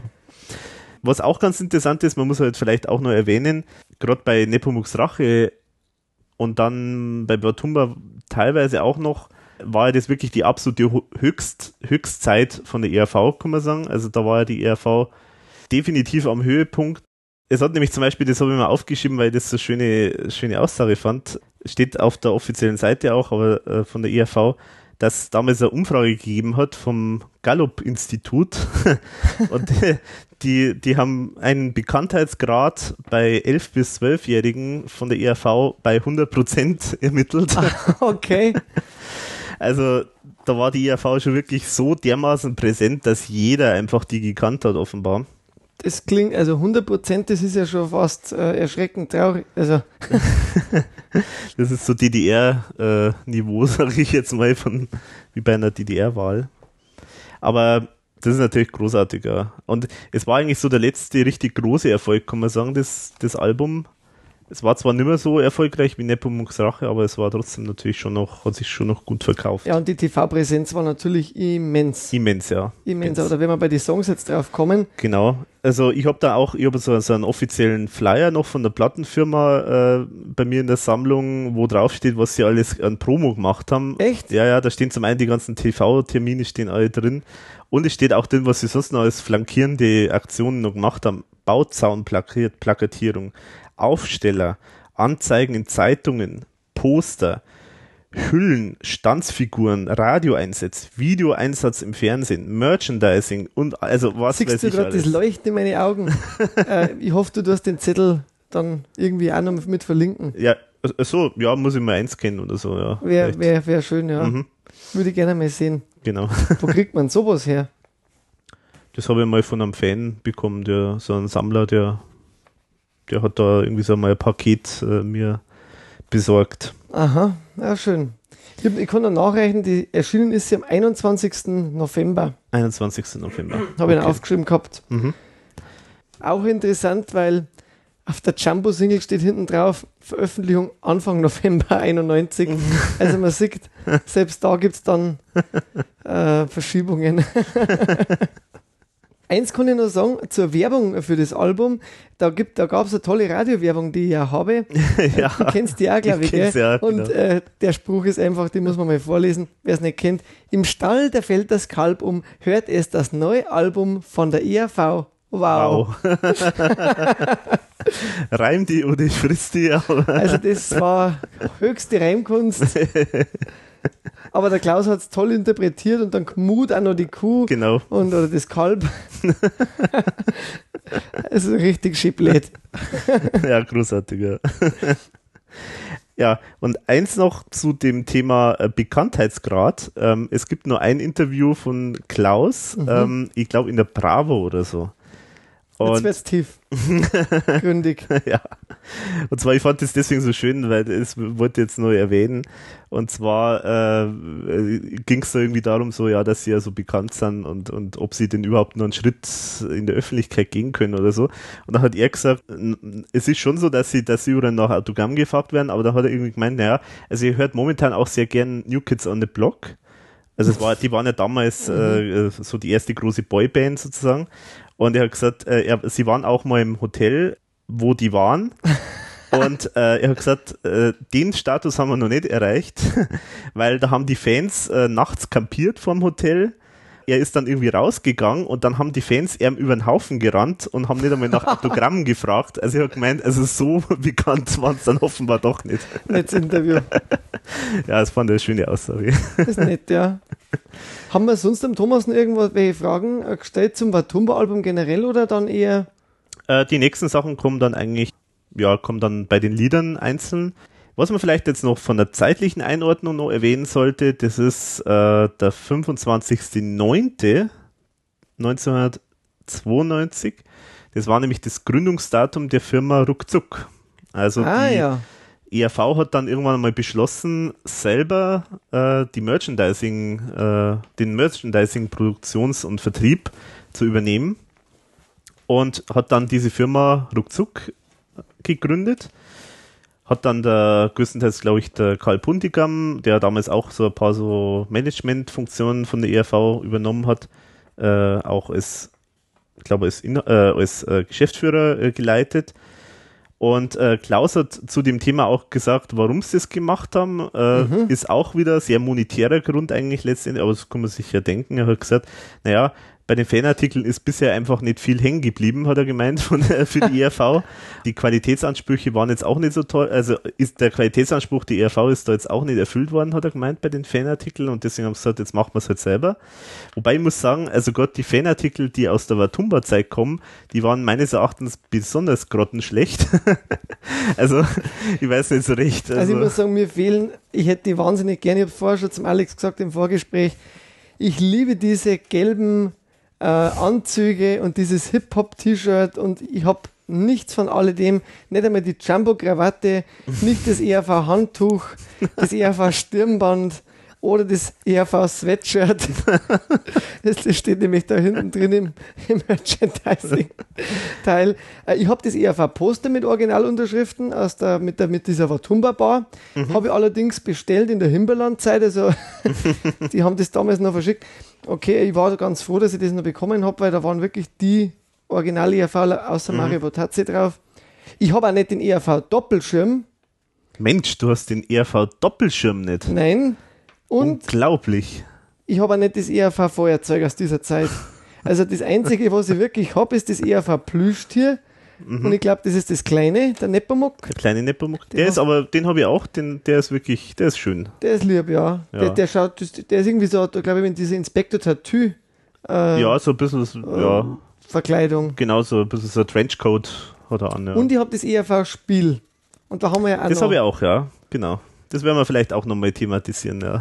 Genau, da müssen wir das müssen wir noch thematisieren. genau. Also, Hast du irgendwas von diesen Artikeln? also mit Merchandising kann man mich wirklich jagen. Also ich, ich interessiere mich null für Merchandising und auch nicht von der ERV, ehrlich gesagt. Also äh, es gibt halt ein paar Sachen, die halt ganz schön sind. Das sind so, so Tassen, da kaufe ich mal hin und wieder mal welche. Oder äh, dieses Plüschtier da, den, den Nepomuk, den finde ich ganz nett.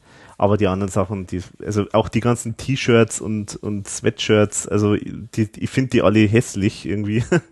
also zumindest äh, passen sie jetzt äh, nicht zu dem, was ich mir so vorstelle. Also da bin ich nicht zu haben für sowas. Also Also was, was wir, weil du gesagt hast 92, aber da in dem 91er Album steht jetzt hinten das schon drin. Ruckzuck. Werbe- und Vertriebsges MBH. okay. Ja, keine Ahnung. Also das ist irgendwie, das ist das Datum, das da drin gestanden ist. Okay. 25.09.92. Was auch interessant ist, dass Blanco Music ähm, hier hinten auch noch drin steht für Deutschland. Also scheinbar haben die für Deutschland damals den Vertrieb übernommen Mhm. und Blanco Music spielt ja später bei der IFA auch nochmal eine Rolle. Genau, also das ist mit Hage Hein äh, als Geschäftsführer, eigentlich Label und Vertrieb und so weiter. Und da hat er für die ERV hat er, oder die ERV hat er da auch die Gruftgranaten zum Beispiel mal rausgebracht bei denen. Also ja. Aber Hage Hein war ja ursprünglich mal der, der Tourmanager von der ERV. Mhm, genau, also das ist irgendwie In Deutschland muss man dazu sagen. in Deutschland, ja. Ja. Genau, also, aber man merkt schon immer bei der ERV, dass da viele Personen immer wieder eine Rolle spielen, immer wieder kommen, auch teilweise in unterschiedlichen Rollen, aber es sind halt oft, oft immer dieselben, die da irgendwie dabei sind. Ja, das stimmt. Und die Ingrid hat dann gekocht für die Band. Steht drin im Booklet, genau. Ja, soweit jetzt allgemein zum Album. Ach so, ja, ein Thema wollten wir noch äh, ansprechen und zwar die, du hast es schon gesagt jetzt, dass da verschiedene Varianten gibt irgendwie mit den Bildern und so weiter. Und was ich da jetzt vielleicht noch äh, dazu sagen möchte, was ich jetzt äh, eben ein bisschen interessant finde, weil das jetzt ein bisschen technischer ist, es hat ja das Album zum, das war eigentlich das erste, äh, das war, oder das war in der Zeit rausgekommen, wo sozusagen die CD ja so richtig äh, im Kommen war. Also Nepomuk Sache war ja auch schon auf CD raus. Aber das war so die Zeit, wo die Plattenindustrie noch nicht so wusste, in welche Richtung gehen jetzt die Tonträger. Also es hat halt die CD gegeben, es hat die MC gegeben, genau, und es hat die, die, das, die LP noch gegeben, aber es hat noch mehr gegeben. Und, Stimmt. und zwar äh, hat es da eben viele verschiedene Formate dann auch gegeben von verschiedenen Firmenkonsortien und es hat Watumba zum Beispiel auf Minidisc gegeben, also Minidisc das Format von Sony, das ja durchaus noch sehr lange gegeben hat und äh, zumindest zum, als Aufnahmemedium ja gerade in der Musikbranche sehr gern verwendet wurde. So, also gerade so Demos und so sind ganz gerne mal auf Minidisc aufgenommen worden. So als Kaufdisc hat sich die Minidisc eigentlich nie so richtig durchgesetzt. Aber es gibt es auf Minidisc und es gibt es auch, äh, das hat vor, kurz, vor kurzem mal der, der Benny äh, im Forum mal ausgegraben. Es gibt, es hat es auch als DCC gegeben. Das war so ein Format von Philips, die sogenannte Digital Compact Cassette. Also das war quasi so eine Art digital, also Kassette, eine Bandkassette mit, mit einem digitalen Aufnahmeformat. Und das finde ich auch ganz spannend, weil die sieht man, also die haben wir ein einziges Mal bisher in Ebay gesehen und seitdem nie wieder. Also ich, ich kenne auch nur eben dann einen Benny, der das Ding überhaupt hat. Also es wäre echt schon mal interessant, wenn jemand das Ding noch hat, also bitte melden. Vielleicht einmal einscannen oder so. Ja, einscannen, das hat der Benny, da werde werd ich auch verlinken. Also Ah, das hat schön. der Benny schon gemacht. Super. Aber ich würde natürlich gerne so ein Ding auch äh, ersteigern. Ah, die irgendwo. Minidisc würde mich, würde mich interessieren. Also kenne ich, habe ich beide nicht. Hm, Habe ich auch beide nicht. Wusste ja. jetzt auch nicht, dass die gibt. Ja, Da kommt das Sammlerherz. Ich glaube, da müssen wir wirklich mal was machen über diese Sammelgeschichten. ja, genau. Was, man noch, was ich noch gerne machen würde, Alex, weil ich wollte vorher meine, meine persönliche Geschichte zu diesem Watumba-Album sagen. Vielleicht mache ich das auch noch, bevor wir mit den Mhm. Ja. Liedern anfangen. Ja. Weil ähm, da gibt es wirklich eine nette Geschichte, die hängt ja mit dem Bild zusammen, das ihr eingestellt habt. Das Jetzt war natürlich wieder ja. Genau. wahrscheinlich für alle, ja, was wollen jetzt? Also FC Bayern da, äh, dieses Mhm. ähm, Glas. Es war so zu dieser Zeit, also muss man vielleicht noch dazu sagen, die es noch nicht gesehen haben, also du hast, äh, das werde ich auch verlinken, du hast äh, ein Foto von einem Bierglas gepostet und auf dem Bierglas steht, glaube ich, irgendwas mit FC Bayern Meisterschaft Pokalsieger. oder, oder Pokalsieger, genau. Das steht drauf. Okay. Und ähm, das, ähm, sage ich mal, ist eine Jugendsünde, sage ich mal, äh, die man da jetzt aber durchaus ganz offen ansprechen kann. Äh, das- Schütte dein Herz aus, Genau. dann erleichtere deine, deine Schwere. Das mache ich jetzt hiermit. Also, das ist wie die Ohrenbeichte jetzt an die Allgemeinheit. Also, es war zu der Zeit, wo ich mit von ERV eigentlich nichts mehr wusste. Ich, wie gesagt, ihr kennt ja das Bild von mir, wo ich damals diesen Auftritt hatte da. Kindergarten und dann war die ERV eigentlich kein Thema mehr für mich. Und es gab dann später dieses Hip-Hop. Und da gab es ja sehr viele Auftritte mit Hip-Hop, unter anderem im Disney Club. Und früher war das eigentlich so Usus bei uns Freunden im Dorf, dass wir uns getroffen haben bei einem. Und dieser eine Freund, da geht dann auch die Geschichte, um, um die ich jetzt erzähle kurz. Also wir waren dort und haben uns wie immer den Disney Club angeschaut und am Ende vom Disney Club war immer eine Band da. Und das war immer nachmittags, um glaube um 16 Uhr kam das oder 15 oder 16 Uhr im ARD. Da war die ERV mit Hip-Hop und ich war vollkommen begeistert von diesem Auftritt.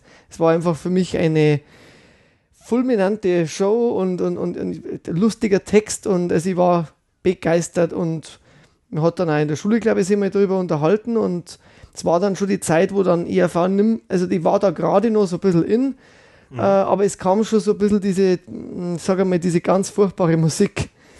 Also ich habe immer das Gefühl, ich bin eigentlich in der Zeit der ganz furchtbaren Musik aufgewachsen, der 90er. ja, die 90er, das war schon schwierig. Also ja. da haben wir schon schwer gehabt, muss ich sagen. Also vor allem, wenn man dann nicht den Geschmack gehabt hat, Ja, wie dann leider viele doch, ja. ähm, die aber heute auch teilweise wieder ERV hören.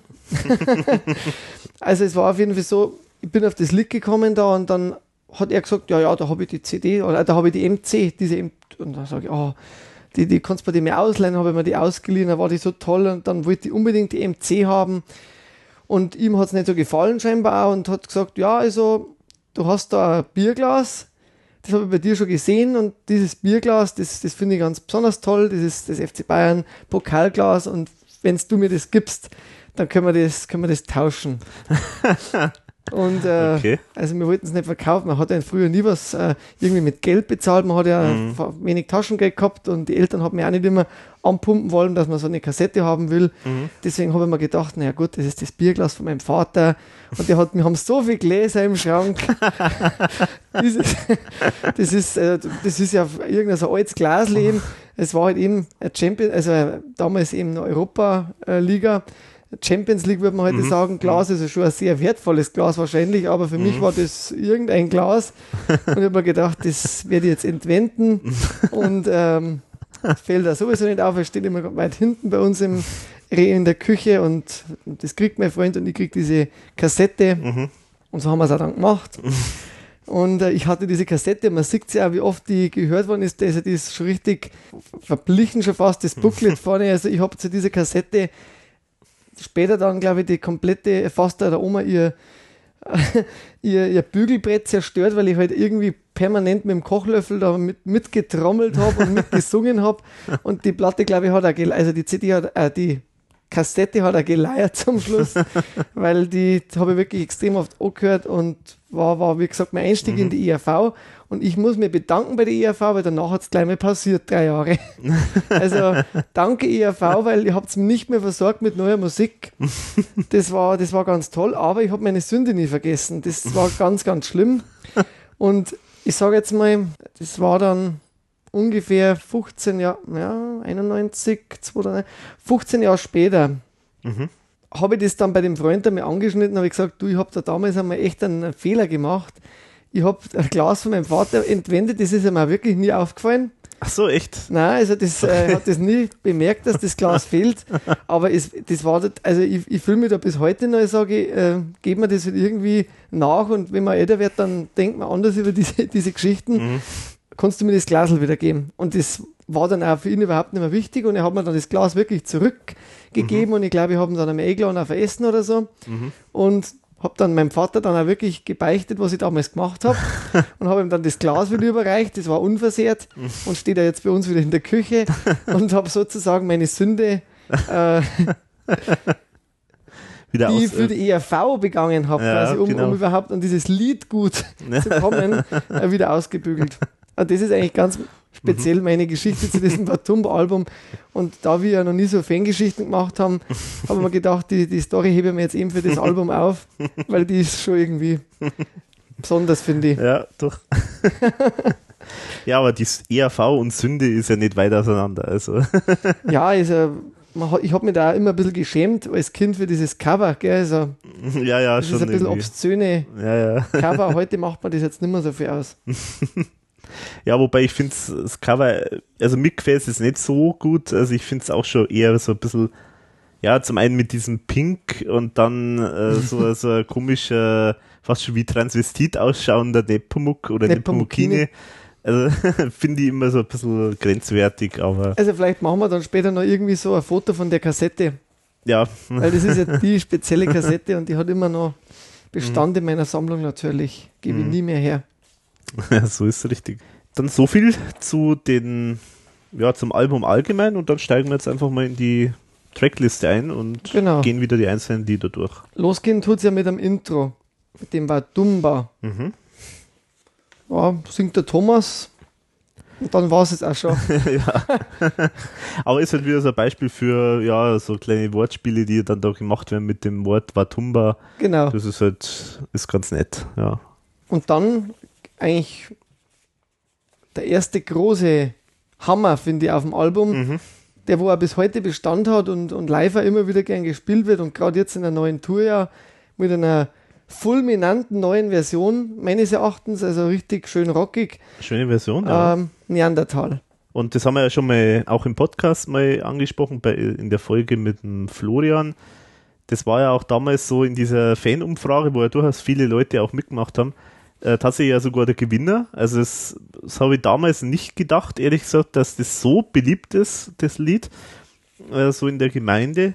Aber äh, es ist offenbar bis heute noch äh, so eins der Lieder, die halt wirklich gern gehört werden und die viele toll finden. Ja, und es ist ein genialer Opener, muss man sagen. Ja, Also es hat eigentlich alles, ich sag mal, es hat zwar den 90er-Sound Ja, auf, schon. auf der Watumba-Platte, Genau. aber es hat trotzdem irgendwie alles drin, was so ein ERV-Song braucht. Mhm. Vom absolut bissigen, genialen Text, meines, meines Erachtens, Mhm. über eine Melodie, die, die einfach toll ist. Wie habe ich mir aufgeschrieben? Sound ist aller 90er, schon sehr speedy und mit Synthesizern versetzt, aber doch sehr bassig und druckvoll. Ja, ich muss auch sagen, also ich kann mich, ich kann mich sogar wirklich nur erinnern, also es gibt wenige Erinnerungen, die ich so mit so Ersthören von ERV-Liedern oder Alben äh, hab, aber speziell jetzt bei Neandertal und bei Watumba kann ich mir sogar wirklich nur erinnern, wann ich das zum ersten Mal gehört habe. Das war so bei meinem Cousin, weil der hat dieses äh, Album gehabt und äh, ich habe es noch nicht gehabt und wir haben das dann so angehört im Kassettenplayer und ich habe mir gedacht, Wahnsinn, die RV, die, die, also ich kann mich noch erinnern, das war so dieses, ähm, dieses Erlebnis, die sind ja so dermaßen modern, also so in diesem Sinne. Also das, die- diesen Gedanken, den habe ich damals wirklich gehabt, an das kann ich mich wirklich sehr gut noch erinnern. Ich habe mir gedacht, genau das ist sozusagen, wie schaffen die das, dass die da so auf dem Punkt drauf sind? Also, also für mich war das, also ich habe es jetzt damals nicht so formuliert, aber so die Gedanken waren so eigentlich so, so nach dem Motto, Mensch, das ist unfassbar modern. Mhm. Das ist einfach, das ist genau richtig. Das gehört jetzt genau so, wie es in der Zeit ist. Und, und ich kann mich halt auch erinnern, dass, dass das Lied, es ist bestimmt eins der Lieder, das mir extrem auch wahrscheinlich so in meinem, das klingt jetzt ein bisschen übertrieben, aber wahrscheinlich auch wirklich ein bisschen im Leben geprägt hat, kann ich sagen. Weil äh, so diese ganzen Sachen, äh, die da drin vorkommen, so dieses, äh, so, ja, wir, wir leben ja doch nur im Neandertal, wir sind ja doch nur irgendwie der, der primitive Mensch, der auf dem Baum ist. Also so diese ganzen Ja, die Zitate. Technik wird immer mehr, gell? Ja, genau. Aber der Mensch bleibt immer der gleiche, Ja, genau. entwickelt sich nicht weiter. Und das, äh, ich habe mir halt wirklich damals gedacht, äh, ich war zwar noch relativ jung, aber das, ich habe mir gedacht, das ist, also genau so ist es. Also das war echt so ein Aha-Erlebnis für mich und ich glaube, also ich, das ist nur eine Behauptung von mir im Nachhinein, aber ich bin mir sicher, dass unter anderem Neandertal und, und einige anderen Sachen von Nepomuk's Rache, die haben mir wirklich wahrscheinlich schon echt nachhaltig geprägt in die Richtung. Also kann jetzt sagen, vielen Dank ERV oder verdammt ERV, ich weiß es nicht, was besser passt. Aber was besser passt, aber es ist glaube ich wirklich so, dass da echt schon bei mir was ausgelöst worden ist. Also das hat mich echt zum Nachdenken gebracht, äh, gerade dieses Lied, glaube ich. Und gerade äh, und auch so Sachen, die die halt zum Beispiel diese Beobachtung, so diese diese Stelle, ähm, wo dann so zitiert wird, so, so eine Familie, die so irgendwie vor dem Fernseher sitzt und dann, äh, das kann sich keiner anschauen, weil das Essen nicht mehr schmeckt und Spenden, das hat auch keinen Zweck, weil es sowieso verreckt. Also, Ja. das sind genauso Sachen, da habe ich mir gedacht, Mensch, genau so ist es tatsächlich. Er hat, er hat recht. Das ist genau dieses, diese Pseudo, äh, Spenderei da, Spenderei und, und so dieses, äh, Gutherzige Dopp und Doppelmoral und also das, das, das, das passt einfach so dermaßen gut und deswegen muss ich wirklich sagen, das Lied, das ist echt ganz erstaunlich. Vielleicht jetzt im Nachhinein gar nicht mehr so für viele nachvollziehbar, warum das so toll ist. Aber ich glaube, zu der damaligen Zeit war das auf jeden Fall so dermaßen auf dem Punkt. Und es ist auch, es wirkt auch heute noch, aber trotzdem damals war es für mich also auf jeden Fall so ein richtiges Erleuchtungserlebnis, sage ich jetzt. Wow, wow, also du hast jetzt aber richtig verliebt angehört. Ja, na, also es ist schon, es stimmt schon wirklich. Also es gibt zwei Lieder, die mir wirklich total geprägt haben. Das eine war Steht ein Haus in Ostberlin und das andere ist bestimmt Neandertal. Das sind die beiden, die, die mir wirklich in der Richtung schon geprägt haben. Mhm, ja, also toll, also ich muss auch, wie gesagt, ich, ich rede immer eher dann über den Song, wie er mir halt gefällt. Klar, inhaltlich, ich finde den, ich finde den äh, heute noch hochaktuell. Ich habe ich hab immer ein paar so meiner Lieblingstextzeilen rausgeschrieben. Der Mensch von heute, der Telefax, sein Opel Manta ist frisch gewachsen. Totales Klischee bedient, aber es stimmt. Prähistorischer Rachewahn. Ich finde das einfach einen genialen Spruch. Also das, sowas muss man einmal zuerst finden. Oder aus Blut und Schutt und nach jedem Krieg die Menschheit wie Phönix aus der Asche stieg. Aktueller denn je, immer wieder aktuell, leider, muss man sagen, 21 Jahre später. Ja, Das Neandertal ist immer noch genauso wie heute. Die Kurden Arabiens haben immer noch Probleme und Öl ist weiterhin ein Thema, habe ich mir dazu aufgeschrieben. Das hat sich dann sogar Kremzige. Ja, es ist, es ist kritisch böse, leider wahr. Satirisch. ja. Es hat ja. eigentlich alles, was ein ERV-Song braucht. Mhm. Wenn da die Produktion damals noch ein bisschen ausgefeilter gewesen wäre, hätte ich gesagt, ultimativer Song, also Ja, ja. großartig. Ja, ich finde auch, äh, also was, was ich so erstaunlich fand, und ich weiß nicht mal, vielleicht bilde mir das jetzt im Nachhinein auch ein, aber wie gesagt, ich, also das Bild, äh, das Lied hat bei mir schon irgendwie was ausgelöst und gerade diese, diese musikalische Umsetzung mit diesem Bum Bum tsch, Bum Bum tsch, also dieses ähm, so, so, so ein bisschen äh, m, Trommeln wie so in einem, so, einem- so, einem, äh, so einer so, so einem Schiff mit Sklaven oder so Ja, ja. ähm, das, äh, ähm, das, wie das dann live später dann umgesetzt worden ist bei Nie wieder Kunst, Boah. Mit diesen sozusagen, wo halt, wo man halt da so, so im Schattenspiel sieht, dass sich da so Neandertaler quasi gegenseitig auf die Birne hauen oder beziehungsweise auf jemand anderen. Das ergänzt das Bild auch noch mehr, gell? Das, das passt so zu dem Bild dazu, dass, dass es einfach noch viel besser wirkt. Und da, das sind halt so die Beispiele, wo halt manchmal wirklich ERV wirklich äh, optisch und akustisch halt einfach irgendwie zusammengehört. Total homogen, gell? Ja, ist halt total homogen. Und das finde ich wirklich, das, äh, das, äh, das sind so Sachen, die, so Bilder, die dann da das, das Lied dann nochmal in einer anderen Variante dann nochmal erkennen lassen, finde ich. Was ich mir noch aufgeschrieben habe, ähm, habe das mal die Arbeit vom Sigi mir gemacht und habe einmal nochmal gelesen, welche Textvarianten Mhm. das es quasi gibt im Booklet, die dann nicht so gesungen wurden. Gibt es einige. Also zum Beispiel war das dann der prähistorische Größenwahn oder heißt es dann einmal eine auf die Gurke und ab ins Spital oder nur am Balkon gibt es gerade eine kleine Reiberei. Da hauen sie sich ein bisschen die Schädel ein und in Deutschland brennen Ausländer heim. Also das waren nochmal so Varianten. Kann sich jeder selber nochmal durchlesen, wo das dann genau war. Also man sieht, auch da ist wahrscheinlich bis zum Schluss am Text gefeilt worden. Ja, Und also ich muss auch sagen, diese neue Version, die man live da gehört hat, ich finde die so genial und ich würde mir ehrlich gesagt wirklich wünschen, dass man diese Version auch nochmal auf dem Tonträger bekommt, in einer Studiofassung. Genau, bei dem Stichwort, ich, das habe ich, deine Frage habe ich quasi auch weitergegeben äh, an Thomas Spitzer. Und die Antwort, ich gebe es jetzt einfach mal so wieder. Also die Frage war, äh, ob es das vielleicht einmal irgendwo sogar noch mal auf dem Tonträger dann geben wird, diese neue Version. Und dann war die Antwort, ja, vielleicht als Hidden Track auf dem, am nächsten bald erscheinenden Album oder als 1000 Euro Download von der nie werdenden neuen Webseite. also das heißt, die sind immer noch dabei. da haben wir das Thema Webseite auch schon abgefüllt. genau, ja. Hat er zum Thema Neandertal eigentlich auch noch Aussage getroffen? Ja, ich vielleicht, vielleicht lese es jetzt einfach mal vor, was er, was er geschrieben hat. Neandertal war wie die meisten meiner Lieblingslieder von keinem gemocht oder geduldet. Es wurde ebenfalls im B-Studio aufgenommen wieder live gespielt wurde, ist, weil Jerks Hari, also es ist einer von den Jerks, mit dem er produziert, also weil Jerks Hari und ich in den Berliner Katakomben eine textlich und musikalische Auffrischung vornahmen. Ansatz könnte das gelungene Cover von Hämatom oder die schlichte Erinnerung daran, wie genial dieser Song ist, gewesen sein. Ah ja. Also es könnte sogar wirklich sein, dass dieses, äh, diese Coverversion von, von Hämatom, die werden wir dann auch noch verlinken, die haben wir im Forum, äh, wurde die auch schon diskutiert, könnte sogar wirklich sein, dass das so der Auslöser war, dass er sich das Lied nochmal vorgenommen hat und nochmal sich einen aktualis aktualisierten Text überlegt hat. Mhm.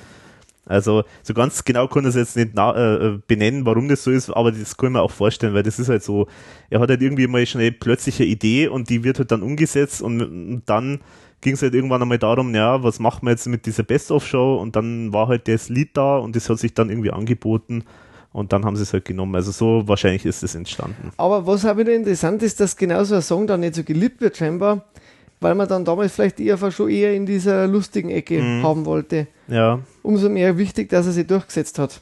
Ja. Und dass es der Titelsong war. Mhm. Genau, und jetzt muss man noch dazu sagen, als Opener ist das Ding ja auch dermaßen gut. Also, das ist wichtig, also echt fulminanter Einstieg in ein Album und äh, so wie es auch gemacht wird, wurde so richtig schön, ja, so, so richtige Ouvertüre. Ja, ähm, es ist schon.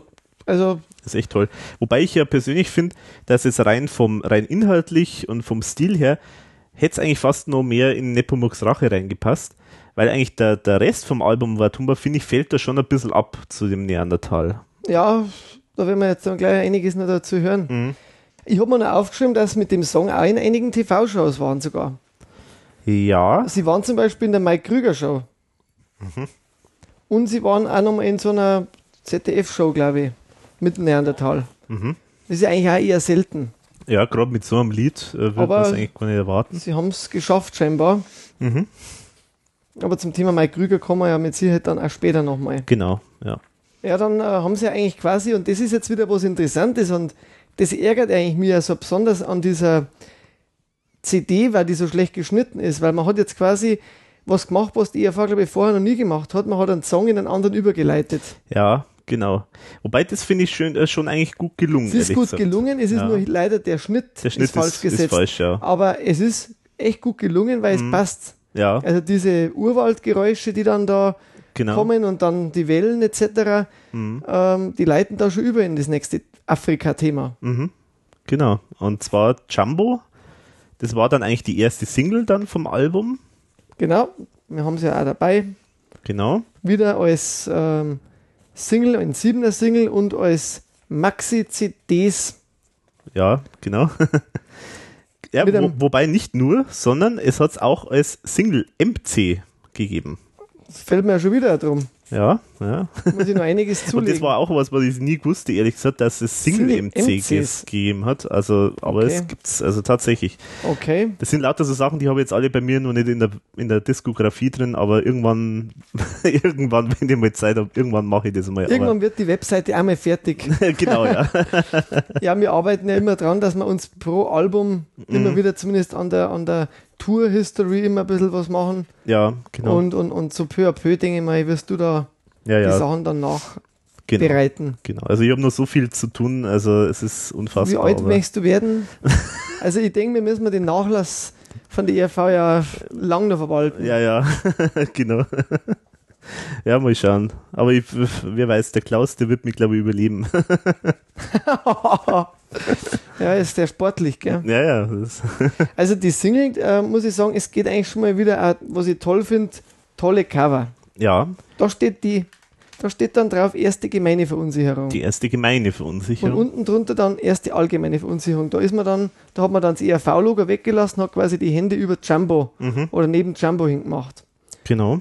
Und der Nepomuk in diesem Afrika-Outfit mit äh, von verfolgt quasi, also der, der, der, der wahrscheinlich der Maasai verfolgt von der weißen äh, Sextouristin, sage ich Ja. jetzt einmal. Äh, Die Rückseite von der, von der Single ist jetzt eher grauslig, muss ich sagen. Ja, ja. Mit dieser Geschenkboutique Ja, genau, also eigentlich Werbung für Merchandising sozusagen. und Werbung fürs neue Album, okay. Mhm, mhm. Ja, und vor allen Dingen, es ist auch äh, das Album Watumba, das ist da irgendwie auch in einer ganz miesen Qualität irgendwie drauf In schwarz-weiß, gell? Schwarz-Weiß und vor allen Dingen sehr grob äh, irgendwie. Also da ist irgendwas schief gegangen, glaube ich.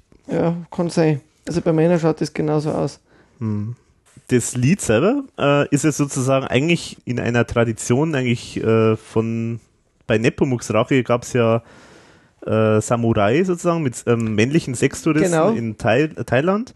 Und Afrika hat man dann ja auch schon, wo man quasi den Mhm. Tourismus generell in Afrika besungen hat. Mhm. Das ist eigentlich Genau. Und in der Tradition geht es bei Jumbo dann weiter und da in dem Fall ist es jetzt so, dass äh, geht es halt jetzt um die Frauen, die sozusagen sich in Afrika da irgendwie so einen schönen äh, Liebhaber suchen.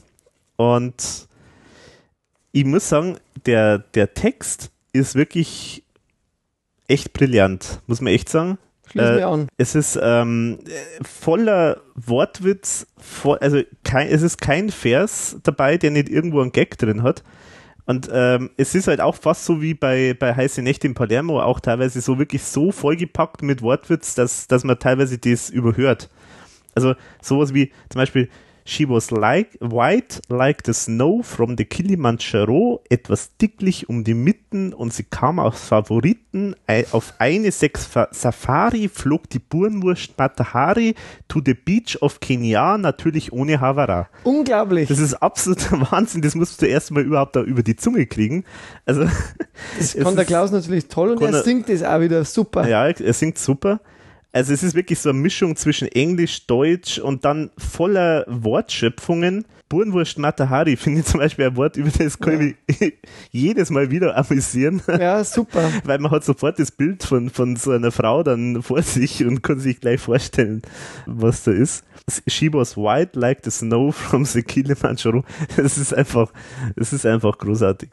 Es ist wirklich großartig. Es ist Text- und Reimkunst vom Feinsten. Ja, genau. Das Und auch die Musik dazu muss man sagen, es, es ist ein Hit. Es war ja auch ein großer Hit. Es ist ja, wird ja heute teilweise in einem Radio, hört man es ja sogar ganz selten, aber man, man hat Ja. lang, ja, das ist, das Jumbo war ganz oft im Radio. Ja, okay. Also das wollte ich nämlich jetzt sagen. Also während ich den Text so wirklich genial finde, muss ich sagen, ich finde die Musik einfach zu nah am Schlager. Ich Also, mag's, ich mag's irgendwie. Ich finde, das ist genau das Konträre. Das, was die ERV ja, Ja. oft auszeichnet, dass eigentlich zu so einem bitterbösen Text also eine richtig blödliche Musik macht. Also das ist, ja, ich weiß nicht, ich komme mir da echt nicht damit anfangen, vor allen Dingen, weil, äh, weil ich dann das Bild immer vor Augen habe. Also ich muss echt sagen, es gibt, ich hab, wir haben es ja vorher gesagt, bei Nepomuks Rache war die ERV so richtig am Höhepunkt, da waren es genau auf dem Punkt, so aktuell, modern und so.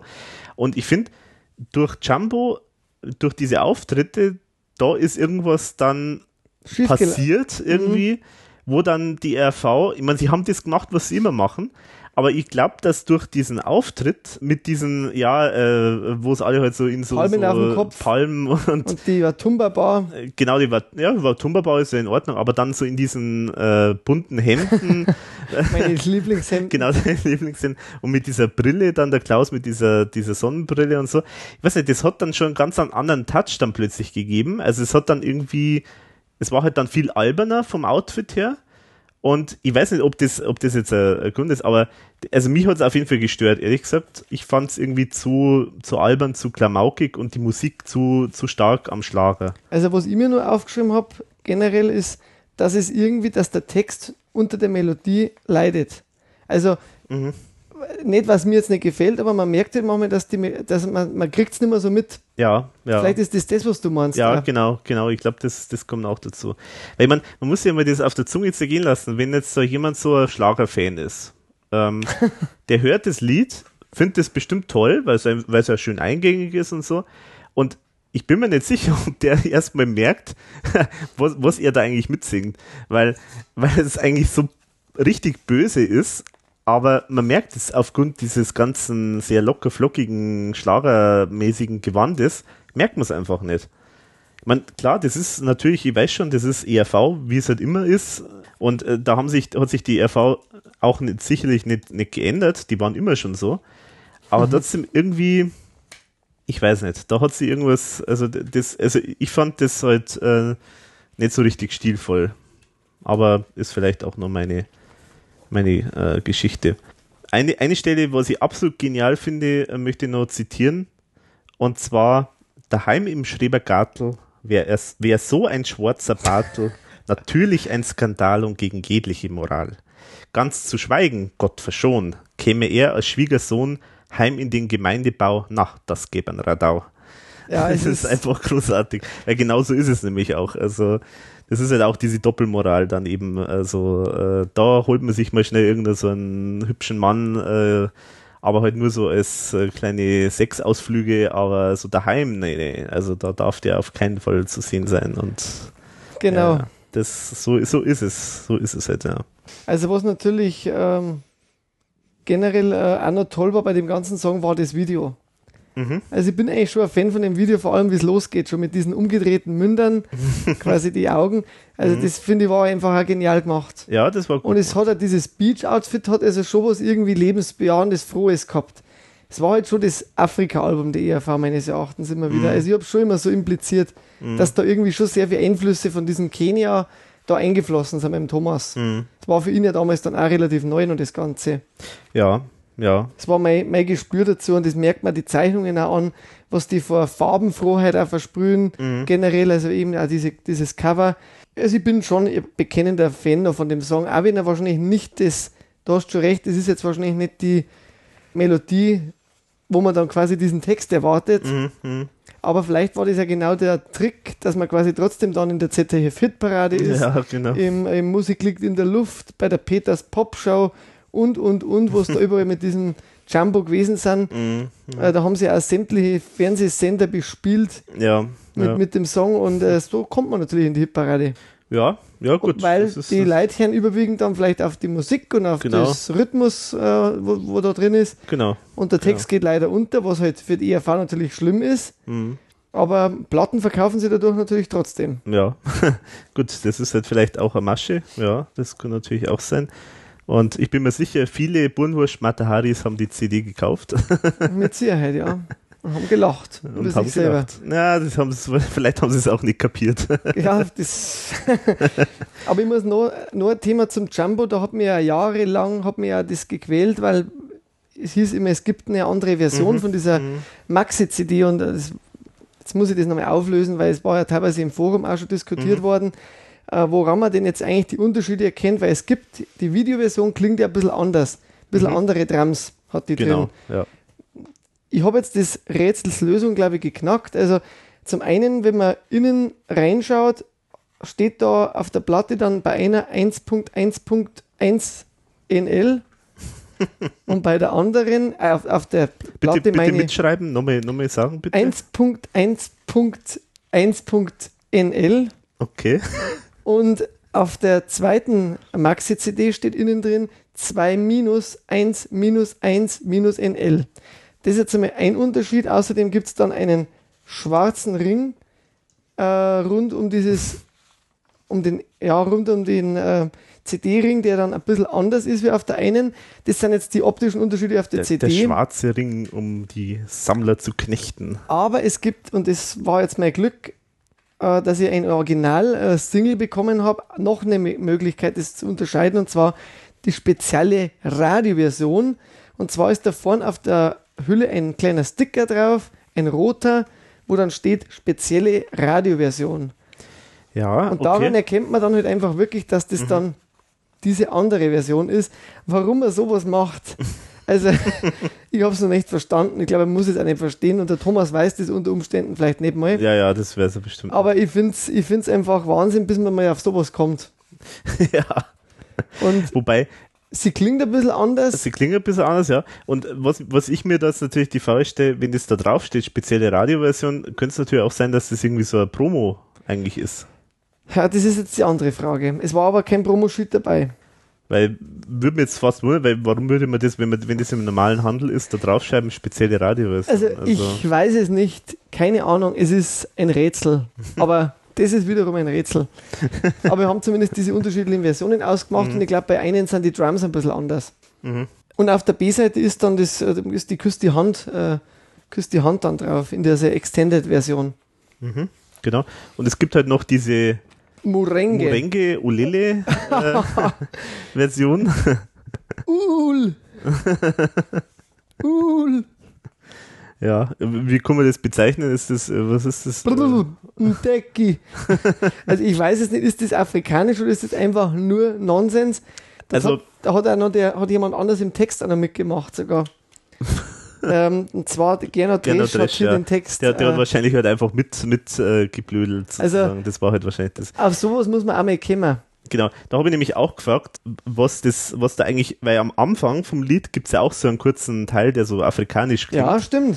Äh, da habe ich ihm dann gefragt, was das eigentlich, was da gesungen wird. Ah ja. Und die Antwort vom Thomas war eben, dass es tonal an die Sprache seiner Wahlheimat Kenia angelehnt ist, aber Bedeutung hat es keine. Also die haben da wirklich einfach so ein bisschen geblödelt und haben sich irgendwas so irgendwie so tonal irgendwie so zusammengereimt. Aber zum Song selber hast du jetzt da nicht großartig befragt oder hat er da.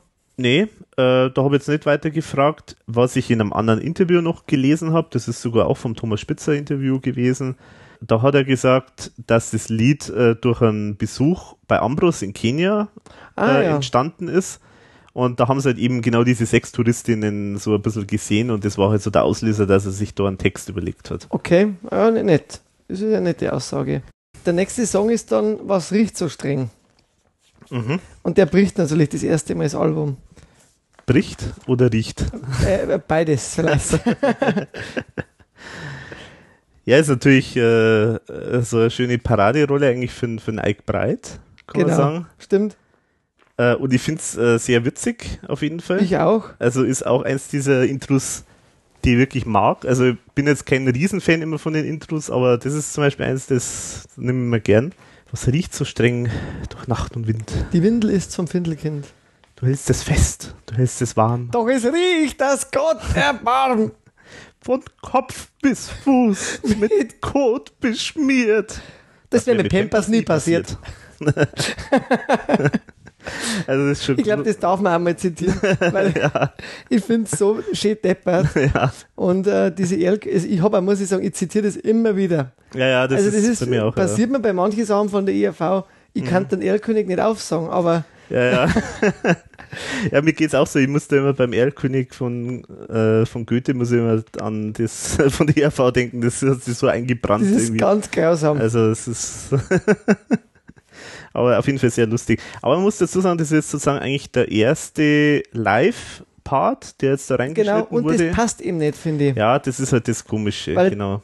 Das Stück hätten wir jetzt genauso im Studio noch mal kurz aufnehmen können mit dem Ike. Ja, genau. Also das ist eigentlich Weil schade. eben die, die, das Lachen und das Klatschen, das wo dann teilweise dabei ist, das gehört nicht auf eine Mhm. Studioplatte. Das ist einfach wie wenn ich, ja, das ist was mischen, was nicht Mhm. zusammenpasst einfach.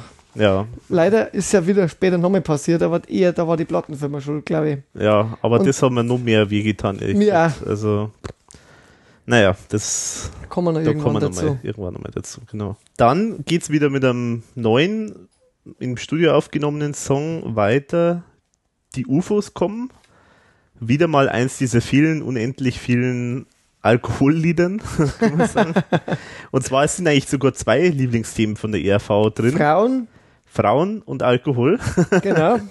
Und diese teuflische Mischung wird hier in brisanter Art und Weise vertont. Genau.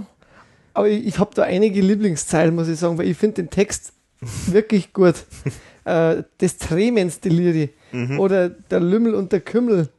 Ähm, ich finde, auch da ist wieder ho hohe Reimkunst ähm, im Gange, auch wenn es natürlich schon so ein bisschen nach einer Fortsetzung von Küss die Hand, Mhm. schöne Frau, auf ein bisschen anders klingt. Ja, ja. Ich mag die Nummer trotzdem irgendwie. Ich, die hat irgendwas locker Leichtes. Das ist jetzt mit Sicherheit einfach reiner Nonsens, Mhm. aber es ist irgendwie auch ERV, wie man sie halt macht. Und ich kann mir vorstellen, das war auch der Grund. Ja, also ich bin ehrlich gesagt kein so Riesenfan davon, weil ich finde den Text, also mir, mir, er hat tolle Stellen. Also zum Beispiel die Altbrigitte aus der Sternhagelmitte. Von der fünften Trinkergalaxie. Genau, das ist großartig. Aber es gibt viele Stellen, die ich finde jetzt nicht so gelungen. Also hat, hat Höhepunkte, aber ist insgesamt finde ich es nicht so, so toll. Aber ich glaube halt auch, dass das auch wieder so eine Story ist, die halt ihm selber irgendwie so ein bisschen auf irgendeine Art und Weise vielleicht auch passiert ist. Also ich kann es mir wieder vorstellen zumindestens. Aber ist auf jeden Fall ganz netter. Sag mal so, ich, was mir halt jetzt nicht so toll gefällt, ist so dieses Motiv so, wenn man besoffen ist, dann sieht man UFOs. Ich meine, das ist so relativ plattgewalztes äh, Klischee, finde ich. Also das ist jetzt nicht so der, der brillante Gedanke, den ich jetzt da vielleicht erwarten würde. Das ist halt das, was mir ein bisschen, was ich ein bisschen schade finde. Ja, gut, das kann man jetzt verstehen. Aber ja. Aber, aber prinzipiell ist schon so, dass man sich halt, vielleicht, wenn man besoffen ist, vielleicht dann eher mal einen Besen schön saufend. ja. Also. Genau. Aber apropos, genau, wir haben ja gerade vorher noch äh, so einen TV-Auftritt Genau, wollte ich auch gerade noch sagen. Und das, das war ja wirklich erstaunlich. Also es gab ein paar TV-Auftritte. Obwohl es kein Single gab. Obwohl es kein Single gab, genau. Äh, einer war ja dann in dieser Silvester-Show, Hallo 92. Genau, mit ähm, mit äh, Lippert. Genau, mit Lippert. Das war auch so lustig, weil wir haben uns gedacht, also wir wussten immer, wer hat das jetzt eigentlich moderiert.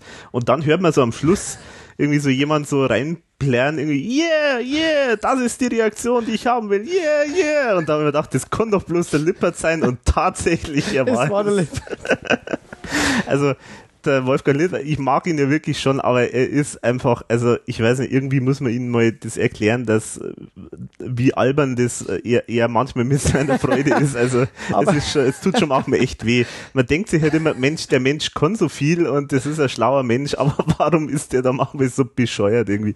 Also, aber. Wenn wir schon äh, Lippert heute ansprechen, dann müssen wir auch sagen, Gottschalk muss jetzt gegen seinen äh, seine ehemalige Show antreten, ja. weil nämlich RTL genau zum selben Tag, wo Wetten das das erste Mal kommt, ich glaube 6. Oktober ist es, dieses Supertalent da programmiert. Mhm. Äh, die Giganten quasi gegeneinander, oh. weil der Gottschlag muss ja in unserem Podcast immer mehr ja, ja, Rolle genau, spielen. Der, genau, den müssen wir immer wieder erwähnen. Genau. Und bei dem war IRV ja auch immer wieder mal. Ja, richtig, genau. Deswegen also, kommt er später sowieso auch nochmal dann wahrscheinlich. Gottschalk, der, Gottschalk ist unser Alkohol sozusagen. Also genau. was bei der ERV dauernd der Alkohol vorkommt, ist bei uns der Gottschalk. ja, genau. Und da er jetzt bei RTL ist, kann es vielleicht einmal wieder einen Auftritt bei RTL geben. Ja, genau. Mit neuen Lied. Genau, wer weiß. Und bei Geld oder Liebe waren es mit dem Song, da passt er ja auch gut hin. Mhm. Genau, aber was man noch sagen wollte zu dem Auftritt, was, was mir jetzt auch nicht mehr im Gedächtnis war, man sieht dann da beim Refrain, kommt der Günther Schimberger ja, äh, hinter der Theke hoch und hat irgendwie so als Freiheitsstatue mit lauter Flash, äh, Flaschen äh, äh quasi als Freiheitsstatue irgendwie. Ja, ich habe äh, überlegt, Kostüm. war das diese Konsum-Freiheitsstatue die von, von ganz früher eventuell oder das zumindest so. die Idee davon wieder? Ja, weiß ich nicht, ja. Weiß nicht mehr, wie die Also die Perücke war ja die von, äh, von der Küste die Hand. Ja, genau, das war diese, genau. Aber ich hab, muss auch, und, und auch die Bar im Hintergrund, wo mhm. der Nino Holm da immer fleißig Genau, als Barkeeper, genau. Ja. Ähm, war ein interessanter Auftritt, ja. Ja, also. Vor allem, weil da war ja wirklich jetzt scheinbar nur ein, zwei Mal Genau, muss man ja dazu sagen, es ist ja, es war ja keine Single und trotzdem sind sie irgendwo aufgetreten und sogar haben sie sich da für dieses äh, Lied extra sogar noch so eine kleine so ein äh, Gag, Choreografie ja. und so einen kleinen Gag überlegt. Also das ist ja durchaus schon erstaunlich. Habe ich übrigens den Thomas Spitzer auch gefragt zum Thema mit den TV-Auftritten. Ja. Wie er eigentlich dazu steht. Also weil mir ist es schon aufgefallen, dass bei Watumba speziell eigentlich wirklich da die ERV sich wahnsinnig viel Mühe gegeben hat, für die Auftritte auch irgendwas Besonderes zu bieten.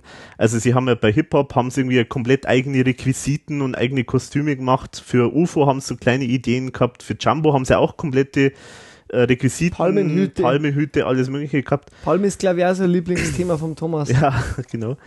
Und äh, da habe ich dann eben gefragt, was äh, also was er davon hält, also ob für ihn sozusagen diese Auftritte auch so Teil dieses Gesamtkonzepts waren. Äh, die Antwort war relativ trocken. Es, es, ist halt part of the business, sagt er. Also für ihn ist das sozusagen, also er interessiert sich da offenbar nicht so wahnsinnig viel dafür. Aber dafür haben sie eigentlich viel Aufwand getrieben, meines Erachtens. Also mhm. Ist schon. Aber er war jetzt nicht unbedingt der große Fan scheinbar dann von diesen. Nee, er war ja auch, wie wir vorher gesagt haben, er war ja auch relativ selten dabei bei so äh, ja, TV-Auftritten. Stimmt, bei Jumbo kenne ich zumindest einige, wo er dann nicht dabei war. Mhm, mh, genau. Und er hat auch bei anderen immer wieder mal gefehlt. Er Mhm. Gut, also ich kann es total verstehen, weil es ist natürlich eigentlich nur, es ist letztendlich ist so der Werbeauftritt. Aber trotzdem hätte es ja sein können, dass, dass er sagt, naja, das ist ja eine schöne Möglichkeit, sozusagen irgendwie so optische Aspekte von der ERV auch mal über große Fern Fernseh, äh, übers große Fernsehen sozusagen auch mal zu verbreiten, aber, aber das war anscheinend nicht so. Also war nicht das Thema. Hat ihn einfach nicht interessiert.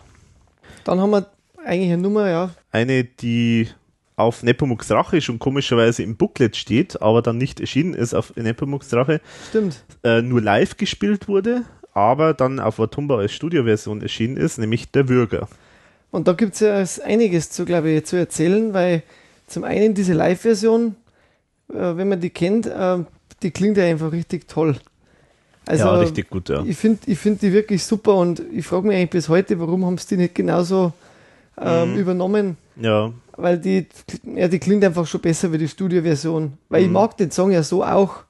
Aber wenn ja. ich eine bessere Version im Schrank habe, ja. im Prinzip mit, mit einem Andy Töffel, der da auch sehr gut wirkt. Ja, ja. Ähm, warum man sich das dann antut, das nochmal so zu anders zu produzieren, sage ich jetzt einmal, mm, mm. schade eigentlich. Das hat man Chance. Ich finde, ich würde den Würger so gern live nochmal sehen. Mhm. Das ist so, so ein Song, den wünsche ich mir eigentlich jedes Mal, wenn irgendwie so Umfragen waren, steht der bei mir mit drin, mhm. weil ich mir den einfach live von der Umsetzung her toll immer vorstellen kann. Mhm. Ja, und ich muss halt auch sagen, damals, Nepomuk Sache, das war ja wirklich da so die Zeit, wo ich wirklich so voll auf ERV war.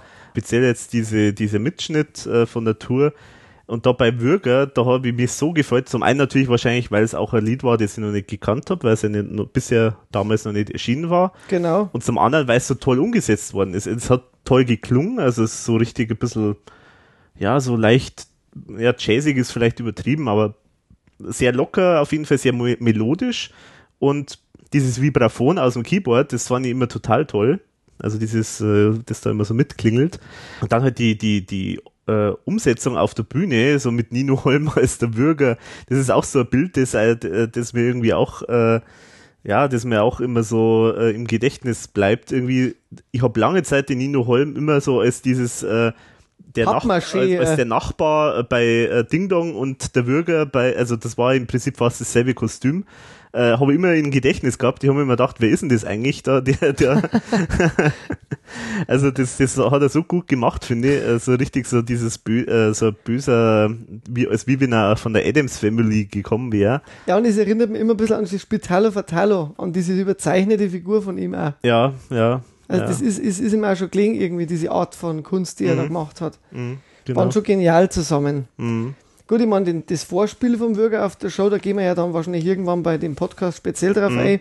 Ähm, das durften wir wenigstens bei der 100-Jahre-Show noch mehr erleben. Das Sigmund Freud genau, Vorspiel. Das, ja, genau. das war ja ursprünglich dann für den Bürger. Aber äh, trotzdem muss ich ja sagen, dass mir der Text gut gefällt. Ähm, zum Beispiel gibt es einen in seiner Not wirkt einen Hydranten. Ich finde, dass der Klaus das wieder so toll singt. Mhm. Ja. Das ist jetzt wieder da, da lässt er wieder richtig seine Stimme spielen und, und da, mhm. da klingt er also richtig toll wieder und, und, und er hat das Gefühl, so, äh, das gibt dem Song schon eine ganz eigene Note wieder. Die Gewerbeburgel mhm. ist auch noch so eine, eine Lieblingszeile mhm. von mir. und natürlich, was mir ganz toll gefällt, der Thomas im Hintergrund mit seiner dunklen Todstimme. Mhm. Ich, es ist der Bürger. Es ist der Bürger. Der, der einsame Bürger. Bürger. Und dann. Also, das ist wirklich toll, toll gemacht live und echt schade, dass in der Studioversion nicht so toll klingt. Natürlich ist der jetzt ja nicht, bietet der jetzt nicht wahnsinnig viel inhaltlich, sondern es ist eigentlich eher so ein bisschen eine, eine lustige Geschichte und auch vor allen Dingen, muss man halt auch sagen, eine ungewöhnliche Geschichte. Also, auf das muss man erstmal kommen irgendwie. Ich meine, man kennt das ja so von den äh, Edgar Wallace-Filmen, die haben ja alle immer so irgendein Attribut, so der Frosch mit der Maske oder der, der Hexer und so, und da würde der Bürger, der passt da genau rein, aber, aber gab es meines Wissens nie. nee, ich könnte mich jetzt auch nicht erinnern.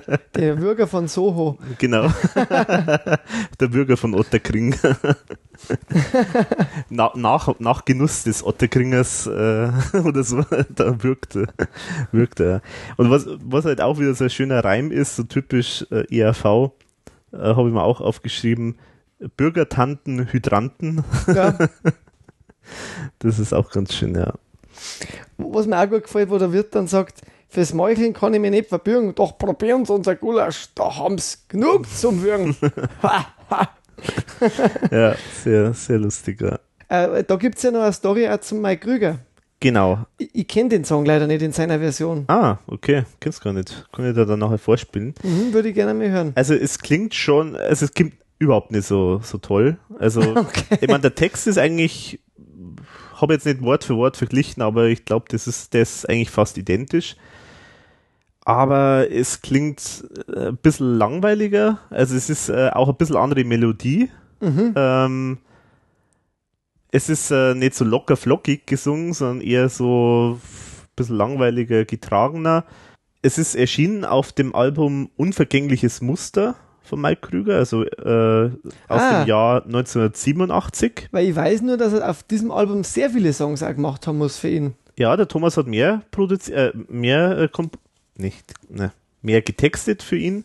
Äh, es war ja dann auch dieses Annette zum Beispiel äh, vom Thomas Spitzer. Und Aschen, Aschenbrödel, was dann später zu Cinderella nochmal verändert worden ist.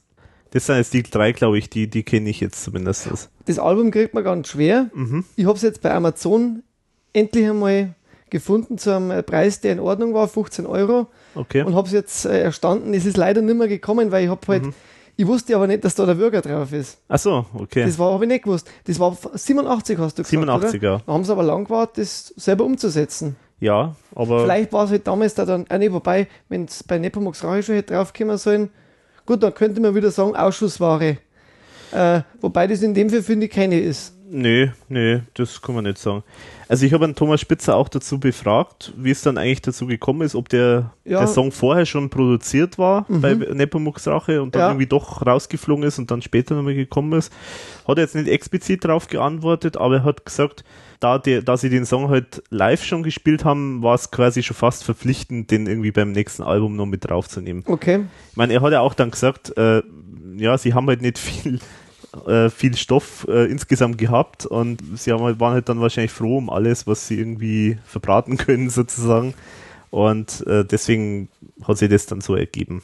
Was mich noch interessieren würde, ähm, die Zusammenarbeit zum, zu Mike Krüger, wie, hast du da mal nachgefragt, wie sich das eigentlich Ja, da habe ich dann entwickelt hat? Da habe ich auch nachgefragt. Und das ist eigentlich relativ, sagen wir mal, banal. Das ist keine große Geschichte. Es äh, ist eigentlich so gelaufen, wie es eigentlich äh, oft so in der Musikindustrie ist. Der Mike Krüger war halt auch bei der EMI. Und der Wilfried offenbar, der hat den auch irgendwie gekannt. Der hat irgendwie so einen Kontakt mal hergestellt. Und dann haben das sich irgendwie, er hat dann geschrieben, da haben wir sich dann einmal auf ein Bier getroffen und dann hat er ein paar Texte für ihn geschrieben. Also so ist es irgendwie entstanden. Okay. Also war jetzt keine, keine große Geschichte, aber also Okay. gab, sie waren sich offenbar irgendwie sympathisch und dann haben sie halt, oder halt ein paar Sachen geschrieben. Das muss man vielleicht auch noch dazu sagen. Genau, der Mike Krüger ist ja einer der, der Promis, der die ERV-Fahne immer sehr hoch hält. Also der ist immer wieder bei diversen Gelegenheiten, auch jetzt vor kurzem erst mal wieder, sagt, hat er immer wieder erwähnt, dass er die ERV so toll findet und, und erzählt, also er, er hat mehrmals ja schon gesagt, damit äh, sozusagen angegeben, dass er das erste Album hat von der ERV, also die, das weiße Album. Oh, Also ist wirklich ein Fan offenbar. Und er hat dann auch schon mal Geschichte, ich glaube bei der Char RTL Chart Show hat er mal die Geschichte erzählt, dass äh, er damals halt die ERV so bewundert hat, weil er war irgendwie so, er ist mit Gitarre durch die Gegend in kleine äh, Clubs gefahren und immer wenn er irgendwo dort war, äh, und dann sieht er plötzlich so riesen Trucks und äh, mit ERV drauf und also er hat die halt immer bewundert, so nach dem Motto, das, das waren immer schon für ihn die, die großen äh, Popstars. okay. Und also deswegen kann ich mir das schon vorstellen, dass dann der Mike Krüger einfach ihm das gesagt hat und gesagt hat, ich, äh, das finde ich toll, was du machst und äh, vielleicht hat er dann auch konkret gesagt, äh, kannst du nicht einmal was schreiben. Mhm. Aber Ernette, glaube ich, war ja auch ein größerer Hit. Das, denke ich, war sogar auf so einem Best-of-Sampler drauf. Ja, ja. Das war ja auch vom Spitzer. Genau, ja. Genau, das werde ich dann auch noch verlinken. Also es gibt, äh, zumindest auf CD gibt's die Sachen von Thomas Spitzer auch auf Best-ofs zumindestens. Also es gibt zwei, glaube ich, man muss sich, glaube ich, zwei kaufen, wenn man alle haben will. Äh, das Annette ist auf dem Best-of und ich glaube der Würger und das Cinderella ist, glaube ich, auch auf einem anderen Best-of. Okay. Wer dann Sind das nur drei Songs, die er gemacht hat für ihn? Also ich glaube, ich, also ich kenne jetzt bis drei. Okay. Ja, genau. Und also unter äh, Würger ist unter dem Namen der einsame Würger beim äh, Mike Krüger dann rausgekommen und später dann bei der ERV ist der Würger. Ja, das möchte man danach noch anhören. Ja, so viel zum Bürger. Dann kommt wieder so ein Zwischenstück, das auch wieder Live-Aufnahme ist. Mhm. Aber auch wieder, finde ich, ein Klassiker, also auch wieder sehr lustig. Das ist echt ein Klassiker. Und zwar unter dem Namen Nepo Nep. Warum auch immer, als Nepo Nep, keine Ahnung. Später ist dann bei der. Vorher. Vorher? Was? Vorher war es ja schon ähm, auf der Maxi-Single von Samurai als Druckmuck in der Studiofassung drauf. Ah, stimmt, genau, richtig. Ja, genau, da war sie auch schon drauf. Und deswegen, äh, ein bisschen, die dauert ein bisschen länger. Mhm. Die ist ein bisschen anders, kleines bisschen anders. Aha. Aber das hat mich immer gefragt, warum man dann da nicht wenigstens eine Studioversion nimmt. Weil es eigentlich genauso wieder Ja. nervig ist. Ja, genau. Weil es ein toller Song ist und da gibt es einige Stories dazu, oder? ja, genau. Weil äh, angeblich war es ja wirklich gedacht für eine Ikea-Werbung. Was ich mir Und zwar immer noch Sto- nie. Also, die Story ist so unglaublich, dass sie wahrscheinlich wahr ist, weil ich traue der ERV wirklich alles zu, weil immer wenn es um sowas geht wie, wie kann man sozusagen mit Werbung, mit äh, Business und so weiter Geld verdienen, dann, dann findet die ERV immer den Weg, um es richtig schön zu verkacken. und äh, TDK Superstar. ja, TDK haben es länger, glaube ich, mal Werbung gemacht, ja. Aber das finde ich schon lustig, dass, dass sie das tatsächlich als, als Vorschlag, als Werbung für IKEA äh, quasi eingereicht haben. Ich meine, IKEA sind jetzt schon bekannt dafür, dass sie halt Humor haben. Also das heißt, es hätte schon funktionieren können. Aber das war ihnen dann doch wahrscheinlich zu wenig äh, Werbung. Aber Ikea-Werbung und Küchenkastel, wunderbar. ja, und später haben sie es ja dann nochmal unter, äh, auf der Let's Hop war es ja dann auch nochmal drauf, unter dem Namen Nepomuk's Küchenkastel. Ja, genau. Also da war es Also- dann eher schon in der Richtung von Ikea. Genau, genau. Aber eigentlich nicht viel verändert dann, gell? Nicht viel verändert, genau. Und in der 100-Jahre-Tour haben sie es ja dann auch nochmal wiederbelebt. Stimmt. Als, also als Zwischenstück. gefällt Ihnen scheinbar selber gut. Genau. Ich finde es auch lustig. Also, Ich muss auch sagen, ja. ist ganz lustig. Ja, jetzt äh, kommt das nächste. Ähm, ich sage jetzt einmal auch sehr schnell produzierte Lied. Mhm. Fräulein Hildegard. Mhm. Thematisiert halt wieder so eine Frau, die ja letztendlich so einem Heiratsschwindler äh, irgendwie auf den Leim geht, kann man sagen. Also ein bisschen sehr naive Frau. Weiters kaufte sie ihm ein Ferrari, weil das arme Franzili, das hat was mit dem Knie. Also er spielt ihr dauernd irgendwelche Stories, erzählt ihr dauernd irgendwelche Stories, um ihr noch mehr Geld rauszuleiern. Und sie merkt halt nicht sozusagen. Was ich bei dem Lied äh, absolut ausnahmemäßig finde, ist wirklich die Sprache, weil das wirklich so mit der Sprache von dieser Frau gesungen wird. Also so diese Art und Weise, sozusagen so dieses Bonbonniere und Eierlikör und also das ist genauso, als ob sie einem das jetzt, also mir jetzt das erzählen würde. So nach dem Motto, mir ist folgendes passiert und genauso mit diesen leicht suffisanten und, und äh, so leicht weinerlichen und manchmal dumm naiven das finde ich so ganz, also grandios gemacht. Äh, das, das können auch nicht, das können nicht viele, äh, dass sie sozusagen sprachlich sich irgendwie in eine Figur reinfühlen. Ja, das kann der Klaus also wirklich äh, toll. Ja, ich meine jetzt aber, also klar, die, die Darbietung von Klaus ist dann natürlich super gemacht, aber ich meine jetzt wirklich auch schon, wie es geschrieben ist. Also es Achso, ist ja, wirklich, das stimmt, ja. äh, es ist einfach sprachlich genau so gemacht, äh, wie sie das erzählen würde, diese Hildegard. Also Ja, so dieses genau. leicht äh, naive und, und, und so. Das ist so ganz toll, das ist so absolut fein, ganz, ganz fein beobachtet und das, da braucht man viel, also viel sprachliches Geschick, äh, um das irgendwie so rauszukriegen. Das können nicht viele und da, das ist echt der, echter Highlight, finde ich, an dem, an dem Lied. Der Rest vom Text ist jetzt nicht so wahnsinnig, ähm, wahnsinnig toll. Es ist jetzt nicht so der, es ist nicht mit viel Wortwitz oder so und es ist jetzt auch nicht wahnsinnig inhaltlich äh, überraschend. Aber dieses sprachliche Element, das finde ich da wirklich erstaunlich bei dem Lied. Und was, was das, äh, der Song irgendwie hat, finde ich, ist so einen gewissen Ohrwurm-Charakter trotz allem. Ja, Das muss man ihm jetzt lassen. Also er ist von der Melodie her irgendwie einfach wieder so ein bisschen, ja, er Mhm. geht halt irgendwie ins Ohr. mhm, ja, genau. Und äh, was mir auch wieder sehr gut aufgefallen ist, ist in, da die tiefe Stimme vom Thomas, die ist in dem Song halt auch wieder sehr gut platziert. Ich bin's, ich bin's, dein Prinz. genau, ja. Ich Absolut. muss übrigens einen Nachtrag liefern zu Jumbo, weil es gibt ja auch diese Demos. Es gibt ja, ja, ja. fünf oder sechs Demos, glaube ich, von dieser Session. Mhm. Da gibt es auch noch ein paar Textvarianten. Er, erstens einmal singt er da auch ein bisschen andere afrikanische Nonsensworte wahrscheinlich Mhm, dann. mhm. Und ähm, da heißt es dann einmal, der was mich nur glücklich macht, wenn er nicht erwacht. Wollte jetzt auch noch Mhm, okay. erwähnen. Also man sieht, da werden natürlich in die Demos, wobei bei denen Demos muss man sagen, liegen die schon sehr, sehr nah am, Ja, am Original, ja, was genau. fast erschreckend ist. Manchmal dann. Ja, Dass man eigentlich sieht, dass in so einem kleinen Studio, das er da ja gehabt hat, schon so gute Produktionen äh, machen hat können Mhm. und dass das dann wirklich nur ein B-Studio gewesen sein kann. ja, ja. Genau, das wollte ich vorher auch noch erwähnen. Das habe ich noch vergessen, glaube ich. Der, der Klaus hat in einem anderen Interview auch mal so was Ähnliches ein bisschen in die Richtung gesagt. Und zwar, er hat gesagt, dass die Demos und die letztendliche Studioproduktion fast zeitgleich passiert ist.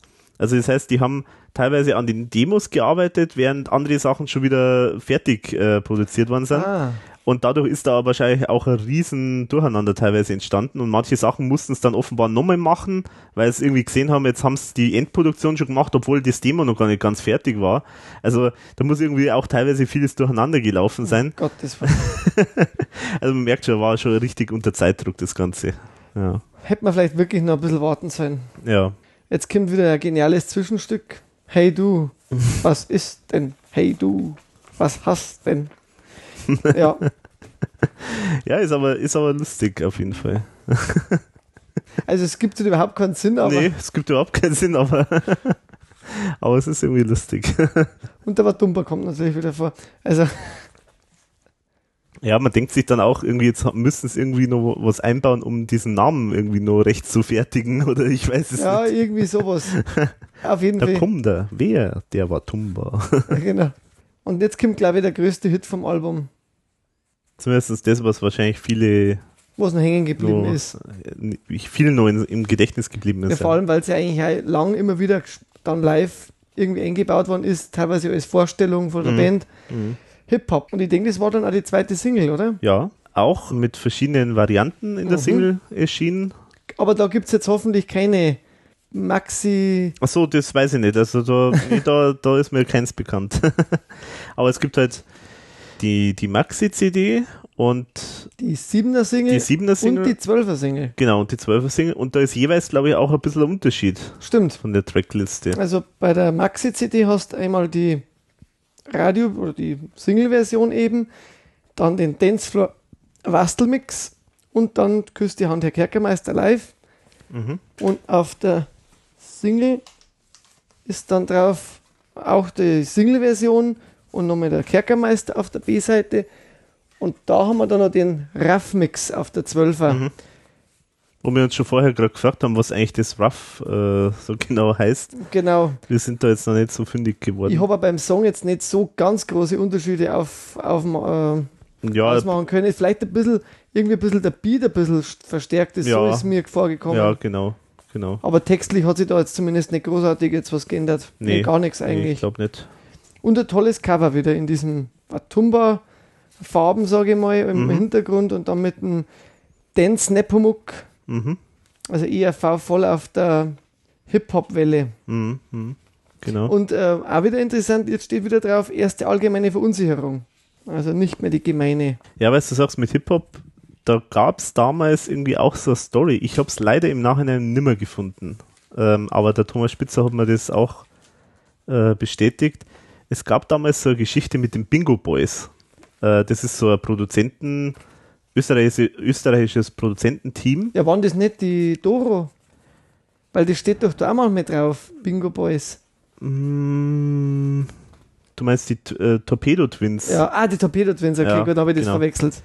Na, also die Bingo Boys, das war ja damals durchaus so angesagte Produzenten und da gab es irgendeine so eine Story, dass sich die mal in einem Interview irgendwie so ein bisschen drüber negativ geäußert haben. Die haben sich irgendwie verarscht gefühlt irgendwie von dem Lied.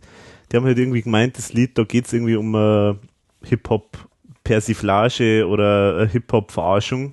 Aber das das ist eigentlich überhaupt nicht Habe so. ich jetzt eigentlich auch nicht das Gefühl gehabt. Für mich war es eher so eher in der Richtung, wie billig oft Sachen produziert sind. Ja, genau, genau. Um das geht's eigentlich auch, genau. Und das hat man eigentlich Passt da, natürlich sehr gut auf Atumba dann. ja, Gott, wird das dann wieder der, der Bock zum Gärtner oder so ähnlich. Ähm, naja, zu dem Thema hat nämlich der Thomas Spitzer dann mir gesagt, äh, die damals populären Bingo Boys fassten den Song anders auf, als ich ihn meinte, denn ich habe nichts gegen Hip-Hop, Scratcher und Co. ist für mich auch heute noch eine ernstzunehmende, ein ernstzunehmendes gutes Stück.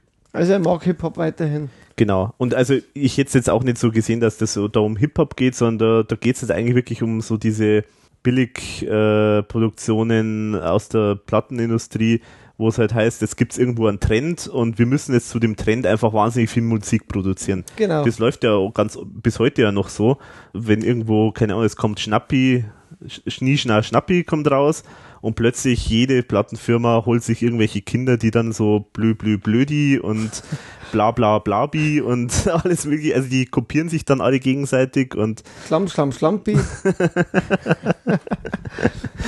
ja, also auf jeden Fall, das ist halt genau diese Fließbandarbeit, die, um die es halt da geht und nicht jetzt um Hip-Hop speziell, denke ich So habe ich es jetzt eigentlich auch aufgefasst. Ja.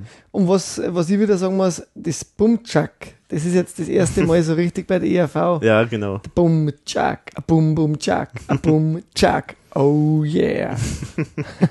also, das hat schon was. Ja, und es ist halt super, wie halt dieses Baukastenprinzip da so thematisiert wird, so nach dem Motto, jetzt bauen wir da noch irgendwie so, äh, so ein bisschen was Knackiges zum Tanzen ein, Und jetzt machen wir noch was Gefälliges. Für den Mann aus dem Furchenland haben wir ein Kleinod eingeplant.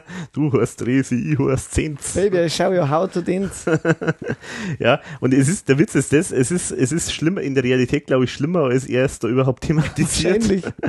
Also, weil ich habe das echt einmal gehört in, vom Dieter Bohlen. Und zwar damals, als ähm, Modern Talking dieses Revival hatten.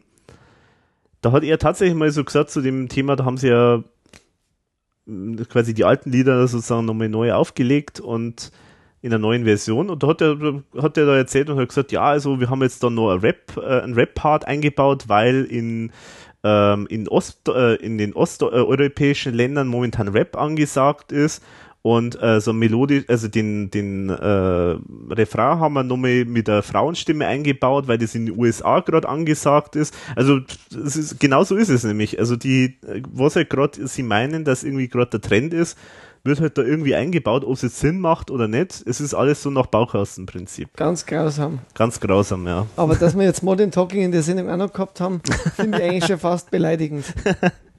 Da sage ich gleich noch mal einen tollen äh, Text, äh, tolle Textzeile, die ich mir aufgeschrieben habe. Ein Hit muss pflügen wie ein Pflug. das ist so schön deppert wieder und ich liebe dieses.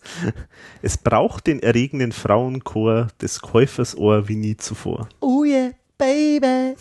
Uh, uh, ah. Zum Thema Baukasten, wir bauen uns jetzt auch zusammen, gell? Genau, ja, wir bauen uns den auch zusammen. Ja.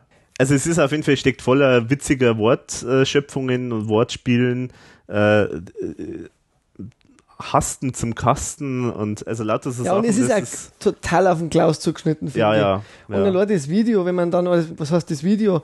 Es gibt ja kein so richtiges Video, nur so diesen Wurlitzer-Video. Genau, da. so, so eine Art, also ein Auftritt, den sie im Studio dann gemacht haben, ohne Publikum, haben sie irgendwie aufgemacht. Genau, äh, so aber im Video. Prinzip sind sie ja da immer gleich auftreten Mhm. bei den diversen Sendungen, wo es waren. Immer mit diesem, erstens einmal der, der Nino Holm im Andi Töffel in, dieser, in diesem blauen Doppelkostüm. Das Genau. haben sie dann später bei die drei weißen Tauben auch wieder hergenommen. Ja, genau. Äh, so, so als, als Keyboard-Twins quasi. Genau, Ja. Torpedo, äh, Kippert, äh, Super Bingo Bongo Twins. Genau. ähm, dann der, da vorne da ist ein Wurlitzer eben. Genau, so eine Art Jukebox, so Wurlitzer, genau. Und ja. da, wo dann der Thomas der, der, und der Eichbreit im, im, im Grunde stehen und der Klaus da mit seiner Gold-Silberhose da. Pumphose, genau. Pumphose, also genial. Würde ich Die, gerne. die, der, der, der Florian schon so groß besungen hat in der Folge, wo ich mit ihm gesprochen habe. er wollte ja damals auch so eine Pumphose, hat er erzählt, und dann hat ihm die Mutter, glaube ich, irgendwie so eine Pumphose geschneidert. Oh mein Gott. ja, ja, es ist. Und dann natürlich nicht zu vergessen, der Parodienexperte, der, der Anders, der wo dann dieses Jack Genau. dem Hirn hat. Also Genau, also so, so ein, ja, eigentlich ein, ein Bassdrum letztendlich auf dem Schädel, Kopf. ja. Und da steht Chuck drauf. Also, und Bum, unten steht Chuck. Bam, Bum. Also das ist großartig gemacht. Also, also es ist, da haben sie sich verdammt Mühe gegeben. sehr viel Mühe, ja. Und man muss bedenken, eigentlich nur für Auftritt, ne, nur für einen TV-Auftritt. Also das ist schon, schon erstaunlich. Das würde man sich wünschen, dass die RV da heute auch noch so viel Aufwand treibt. Ja, stimmt. Also sie waren im Flitterabend bei Schmiteinander, bei RSH Gold, Jörg Nörscher, Disney Club, Juxandalerei, Gottschalk, jetzt haben wir wieder Kinderquatsch mit Michael und, und, und. Also die haben da Mhm.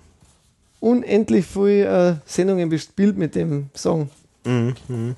Und ich finde den auch wirklich eine tolle Nummer. Ja, großartig. Also das kann man einfach, so wie es da drauf ist, echt auch so lassen. Mhm. Da passt auch die Produktion, ja, genau. Da passt das Billige sozusagen. weil ja. da ist es eigentlich die Parodie auf das Ganze, dass es so Mhm. ist. Ja, genau. Da Wenn dann nicht auch einfach. noch das andere Sachen eben dabei wären, die dann halt wirklich auch wirklich billig klingen. ja, genau. Und äh, zur Entstehung von dem Lied, also ich habe ja dann an Thomas Spitzer gefragt, ob denn das irgendwie so ein Kommentar ist, einfach auf dieses äh, Fließbandarbeit und Baukastenprinzip von Plattenfirmen, ob das damit irgendwie was zu tun hat. Er hat dann gesagt, naja, die Nummer ist in einem Zigeunerwohnwagen an einem kleinen See, fernab von Plattenfirmen und TV-Show Kaspern entstanden. Also Okay. hat er offenbar jetzt nicht direkt im Sinn gehabt zu sagen, aber klar, natürlich inhaltlich geht es ja genau um das. Also es ist ja, ist ja ganz offensichtlich, dass ihm das nicht so gefällt, dieses äh, billige Produzieren. Ich habe noch was aufgeschrieben zum Demo, was sich noch unterscheidet. Also da gibt es noch ein paar unterschiedliche Textzeilen. Äh, der erste Schritt zum Mega-Hit ist nach wie vor der Megabeat. Das, sonst war das Demo auch schon wieder sehr nah Mhm. Auch wieder sehr nah dran, ja. dran, genau. Du Mhm. kennst es ja auch. Genau. Und dann gibt es ja noch die unterschiedlichen Versionen, ähm, wo ich auch nochmal die Textzeile rausgeschrieben habe. Aber die Hump, kommt hier Gummis und kaufst das Klump. Oder es heißt dann noch, nun, ich glaube, wir haben es geschafft, der Hit ist fertig, das Lied hat Kraft. Äh, wo kommt das jetzt vor, diese Variante? Ähm, jetzt schaue ich gerade mal. Ah, Ich glaube, das ist auch in der Demo noch. ah ja, mhm. das kann sein. Und beim Dancefloor Wastelmix, finde ich übrigens einen tollen Namen, äh, gibt es halt noch mehr Soundeffekte, die dann anders gesungen sind. Ich finde, dass er generell da auf der, der Wastelmix ist so monoton gesungen auch. Und sagen wir so, also ähm, Klaus dürfte das Lied bestimmt gefallen, weil man weiß jetzt zumindest schon seit vielen Jahren hat ja der Klaus auch so eine Affinität zu Hip-Hop Genau, und da hat er endlich mal so ein bisschen loslegen dürfen. dürfen, genau. Genau, das äh, sollte er vielleicht mal wieder machen. Ja, vielleicht, genau. Ja, und weiter geht's mit dann einer nächsten Single. Stimmt, also die Das war haben ja eigentlich da dann die dritte. die dritte Single von einem Album, das eigentlich gar nicht so viele Songs hat. Ja, Also im also Grunde, es ist ausgenutzt worden, was geht. wenn man die Live-Nummern wegnimmt, kam es eigentlich nur von den, von die UFOs, vom Würger, Hildegard und vom Dudelsack Dudu dann. Keine Singles gemacht. Und es geht jetzt weiter mit Inspektor Tattoo. Übrigens auch schön mit dieser Abkürzung Insp. Punkt überall. Genau. Und zwar konsequent durchgehalten, was bei der RV dermaßen erstaunlich ist, dass sie eine Schreibweise mal durchhalten überall. Weil normalerweise kümmert sich da immer offenbar niemand darum, dass irgendwie bestimmte Schreibweisen korrekt eingehalten werden. Aber in dem Fall ist es tatsächlich so. Finde ich interessant. Auch bei Fräulein Hildegard, gell? Ist Ja. abge Nein, es heißt nur Hildegard. Achso, ja, okay, da gibt es Unterschiede. Ähm, mir gefällt ja dieses Cover so gut von der Mhm. Single Ja. von Inspector Tattoo, denn natürlich ist ein ist der blinde Raucherdackel, Rauchhaardackel dabei und er ist natürlich kein Rauchhaardackel, sondern ein Raucherdackel. Genau. Aber ich find's lustig. Und dass er natürlich blind ist, wie wird das gezeichnet? Natürlich, er hat eine Blindenkrempe äh, Krempe sozusagen, also diese drei Punkte. Und das, äh, rein diese Details finde ich so lustig. Und äh, ansonsten ist halt der Nepomuk drauf.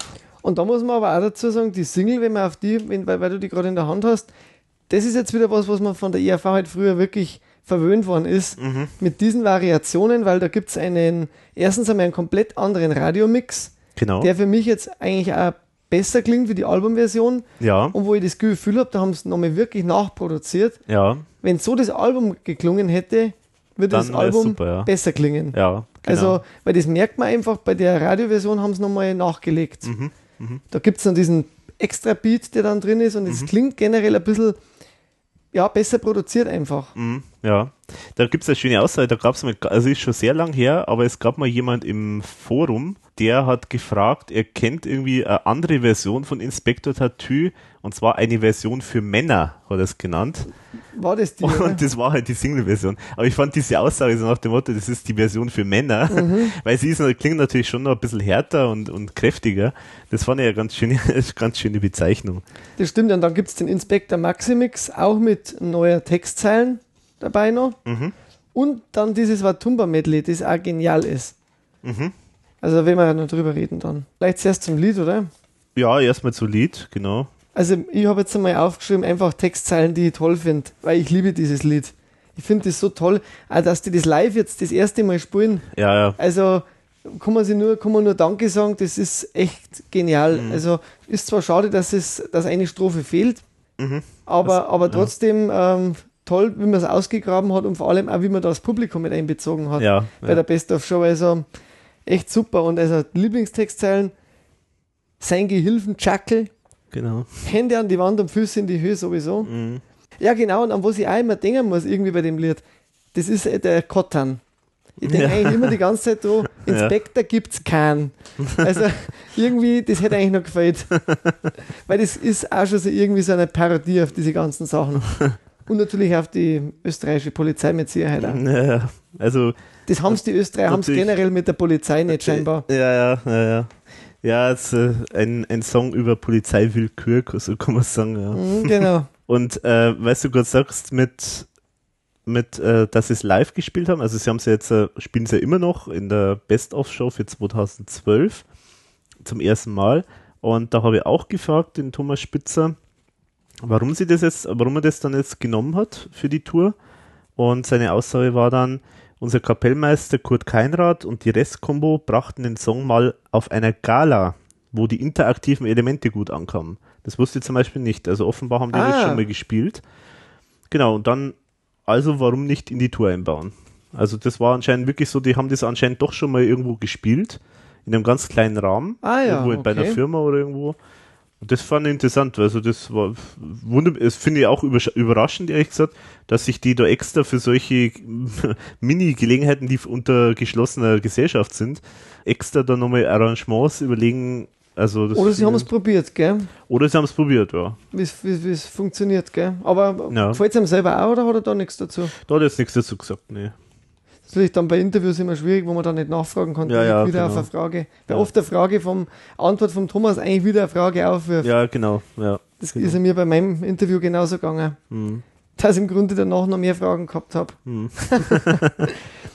Ich finde noch weitere tolle Te Textzeilen. Sogar die Katzenkiste steht auf der schwarzen Liste oder das Corpus Fecali Ja, ist zwar genau, ein Shit da von meinem Kater Kali. Und was natürlich toll ist, ist Tüdeldüdeldö und Kusch.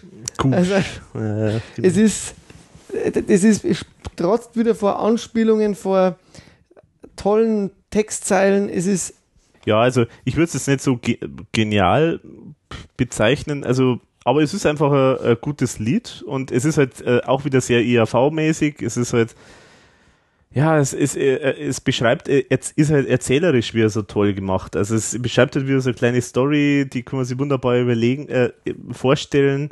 Es kommen da irgendwie diese Idioten rein, die offenbar irgendwie nicht viel Ahnung haben und äh, äh, legen irgendwie, zerlegen die ganze Wohnung und finden aber nichts und äh, sind aber voller, äh, also sie sind äh, hundertprozentig ihnen sicher, dass da irgendwo was ist und also es ist einfach so eine Story, die kann man sich bildlich einfach wunderbar vor Augen führen.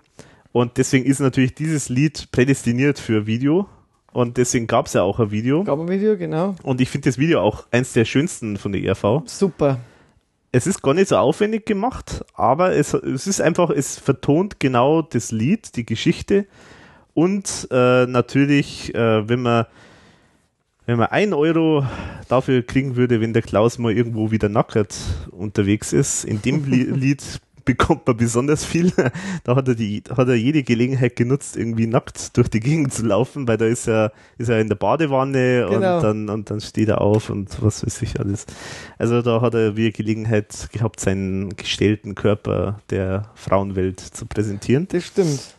Und ich finde es auch so lustig, wie das so gemacht ist äh, mit dem, ja, mit dem Gully, äh, wo er dann am Anfang raussteigt aus dem Gully. Ja, damit der Zieber am Badewanne. Genau, genau.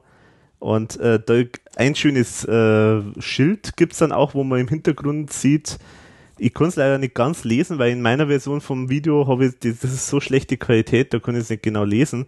Aber da gibt es ein Schild, das heißt wahrscheinlich, ich sage es jetzt mal wahrscheinlich, Legalize Himbeereis. Also das ist so Eis äh, äh, gezeichnet, das fand ich auch ein nettes kleines Detail. Also was mir aufgefallen ist, war, es gibt äh, dann so eine Szene, da wo dann der Anders, glaube ich, ist es dann ähm, Be einen Beischlaf macht. Oder ist das der Klaus? Und auf jeden Fall in diesem Zimmer ist dann, ähm, da hängt dann ähm, das erste ERV-Poster Ah, an der Wand. echt? Okay. Das war, du, das ist mir sofort aufgefallen. Also auch schönes Detail. Ja, was ich, weißt du jetzt gerade sagst, mit, mit dem Anders, was ich auch schön finde, äh, bei der Textstelle, wo es heißt, äh, er schnüffelt an der, an der Kohle, da sieht man tatsächlich, da schnüffelt er an der Kohle und dann hat er plötzlich ein Hitlerbärtchen. Ja, Das ist stimmt. Das sehr ist schön. so Monty Python-mäßig gemacht. Ja, irgendwie. genau. genau. Der- das ja, Anders. Demno ist sowieso irgendwie so ein bisschen Monty Python-mäßig. Der fehlt halt auch irgendwie schon mit Ja, seinen ja. Parodien. Ja, definitiv. Schade, dass man von dem auch jetzt generell nichts mehr hört. Mhm. Also, er hat ja irgendwann das Dolce Vita gemacht, Ja. Und, Und dann hat er jetzt einmal so einen Film äh, gemacht, der vor kurzem mal auf Sat 1 war. äh, der mit den Rindsrouladen, Tante Tante Herthas Rindsrouladen. Genau. Aber hieß auf RTL, glaube ich, irgendwie anders. ja, irgendwie so, Total bescheuert, Bescheuert halt wieder. wie immer. RTL-Titel halt. nee, Sat 1 war das. Aber das hat eins Titel, ja. Ja, aber halt irgendwie so einen schreierischen Titel. Ja, genau. Weil der Österreicher ja nichts wert Irgendwie ist. Küsse, Schüsse, Rindsrouladen oder irgend sowas. Also, Ganz was Bescheuertes. totaler Schwachsinn, ja. Ja, aber, aber ansonsten auf jeden Fall schon Ja, durchaus super. äh, ähm, nettes Lied und sehr klassisches ERV-Lied, kann man sagen. Und auch wieder sehr viel im TV, im Fernsehgarten, im, beim Einkessel Buntes und in der Goldenen Eins Mhm. unter anderem. Ja, sollen wir gleich zu dem Watumba-Medley noch was sagen, das da ja, auf der ich, Single ich drauf wollte ist? noch eins sagen, äh, es gibt ja diese Ma- Maxi-Version und da finde ich eine tolle Textzeile auch noch dabei. Lieber Herr Inspektor, das ist ein Irrtum. Ich fall bestenfalls bei meinem Wirt um. Ich brauche doch kein Grasal, kein Straßal fürs Nasal, Genau. kein Bissel vom Briesel, ich will mein Rotweinglasal. also, genialer geht's eigentlich nicht. Kein bisschen vom Priester, ja, super. Ja, ja dann zum, können wir gern, ja, zum Watumba-Medley, passt. genau. muss ich auf eine andere Seite. Also das ist im Prinzip so gemacht, wie es von der ERV vorher auch schon mal ein paar Mal gab, so ein Medley, das sozusagen die gesamt, das gesamte Album mal kurz anreißt. Mhm. Jeder Song wird einmal kurz angespielt und vorher gibt es dann immer so ein kurzes Versal, äh, so als Einleitung, um was es da geht. Sollen wir die mal sagen, die Verse, oder sollen wir das... Ja, müssen wir jetzt nicht alles, aber wenn du irgendwas hast, was da besonders gut Also, gefällt. was mir ganz gut gefällt, ist eigentlich der Anfang. Grüß Gott, hier ist die ERV. Die Gegenwart ist dunkelgrau, der Silberstreif am Horizont. Wir haben ein neues Werk vertont. eigentlich sagt das im Grunde alles aus. Ja, Und genau. solche Texte gibt es zwischendurch immer wieder. Und es wird also fast jeder, jeder Song kommentiert eben mit so einem Vierzeiler. Mhm, genau. Und äh, ja, genial gemacht. Ja, also schön, ja. kann man richtig schön hören und hat eigentlich im Grunde dann Watumba äh, weiß, worum es an dem Album geht. Genau. Und da würde ich jetzt zum Beispiel gern wissen, ob es nicht irgendwo eine Promo-Platte oder Promo-Single gibt, wo das nur das drauf ist. Weil das, es würde eigentlich, also ich kann mir jetzt vorstellen, dass das eigentlich so als Promo für Radio und äh, Medien und so weiter gedacht war. Hast du eigentlich recht, ja. Aber es ist nichts bekannt, dass da Nee. irgendwo ein Single gegeben hat, extra für das. Also, Es gab ja lang das Gerücht, dass dann da auch noch eine 7 oder 12er äh, Maxi Mhm. äh, gibt von diesem Inspector Tattoo, aber ähm, die hat noch nie jemand besessen. mh. Ja, also wahrscheinlich gibt es es auch nicht. Und selbst die IAV wüsste es nicht, glaube ich. Ja, wahrscheinlich. Ja, und das nächste, das ist wieder so ein kleines Zwischenstück, aber das hat's echt in sich. Jo. Und das hat ein Nachspiel gehabt. Es hat auch ein Nachspiel gehabt, ja, das stimmt. Der Erzherzog Jörgerl.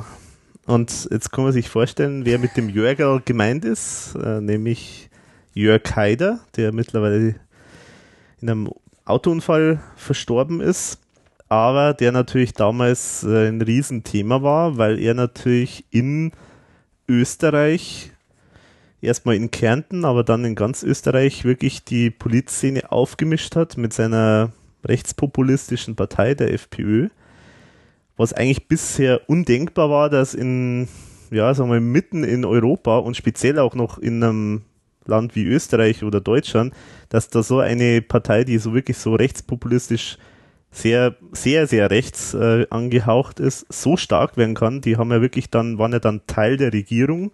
Das war die Regierung Schüssel. Also war natürlich ein Riesenthema. Dem hat, der, hat die ERV auch ein kleines Verschen eben äh, gewidmet. Später dann noch viel mehr. Und das auch dann wieder in der Live-Version drauf ist, da, mhm. wo dann der Andi Töffel eben das erste Mal das Lied singen darf. Genau. Und das ist ja auch gleichzeitig wieder, wenn man dann die Geschichte weiterverfolgt vom Töffel, auch ein bisschen eine Parodie. ja, mag sein, ja, genau. Weil er war scheinbar nie so politisch, mhm, wie genau. die ERV eigentlich sein wollte und hat halt eigentlich prinzipiell jeden Auftritt gemacht. Ja, genau. Und das kann man jetzt einmal vielleicht kurz erklären, um was da ging. Also es gab irgendwie anscheinend, er hat anscheinend ein paar Auftritte gemacht, wo dann irgendwie, also das zumindest erstmal so ausgeschaut hat, als ob das Auftritte wären von der, also Veranstaltungen von der FPÖ, also von der Partei von Jörg Haider, und wo er dann aufgetreten ist. Er hat es dann in dem Interview, das ist da erschienen ist, ein bisschen anders geschildert. Er hat äh, behauptet, es wäre eigentlich, er hätte nicht gewusst, was da das genau für Veranstaltung ist. Er ist halt da aufgetreten. Er ist gebucht worden wahrscheinlich. Ge gebucht worden und neben ihm stand halt dann plötzlich irgendwie äh, die FPÖ-Leute. Gut, weiß jetzt nicht, aber es gibt auch, ja, es gibt so ein paar so Gerüchte, aber er, also er ist halt offenbar wirklich ja, er ist halt offenbar, wie er selber sagt, so sieht er sich eher ein bisschen unpolitischer und hat halt offenbar jetzt nicht das Riesenproblem damit gehabt, dass äh, er da jetzt irgendwie in diesem Kontext irgendwo zu sehen war. Aber gerade dieses Ministück hat der IAV ähm, einige Nerven gekostet, glaube ich. Weil da gab es ja einen Prozess dann. War das? Jörg Haider. Mhm. War das da zu dem? Das war zu dem Zeitpunkt, ja. Aha, okay. Und ähm, der ist aber dann in erster Instanz dann auch für die IAV entschieden worden. Ich weiß ja dann nicht mehr, wie der Ausgang war. Ich habe da dann immer nichts mehr drüber gelesen. Nur den Schnipsel habe ich gefunden. Mhm. Okay. Ja, guck mal, vielleicht diese, eigentlich die, die, die beste, schärfste Stelle vielleicht mal kurz zitieren, weil die finde ich wirklich großartig. Das, das ist halt genau das, was der Thomas Spitzer wirklich mal mit drauf hat. Das können nicht viele.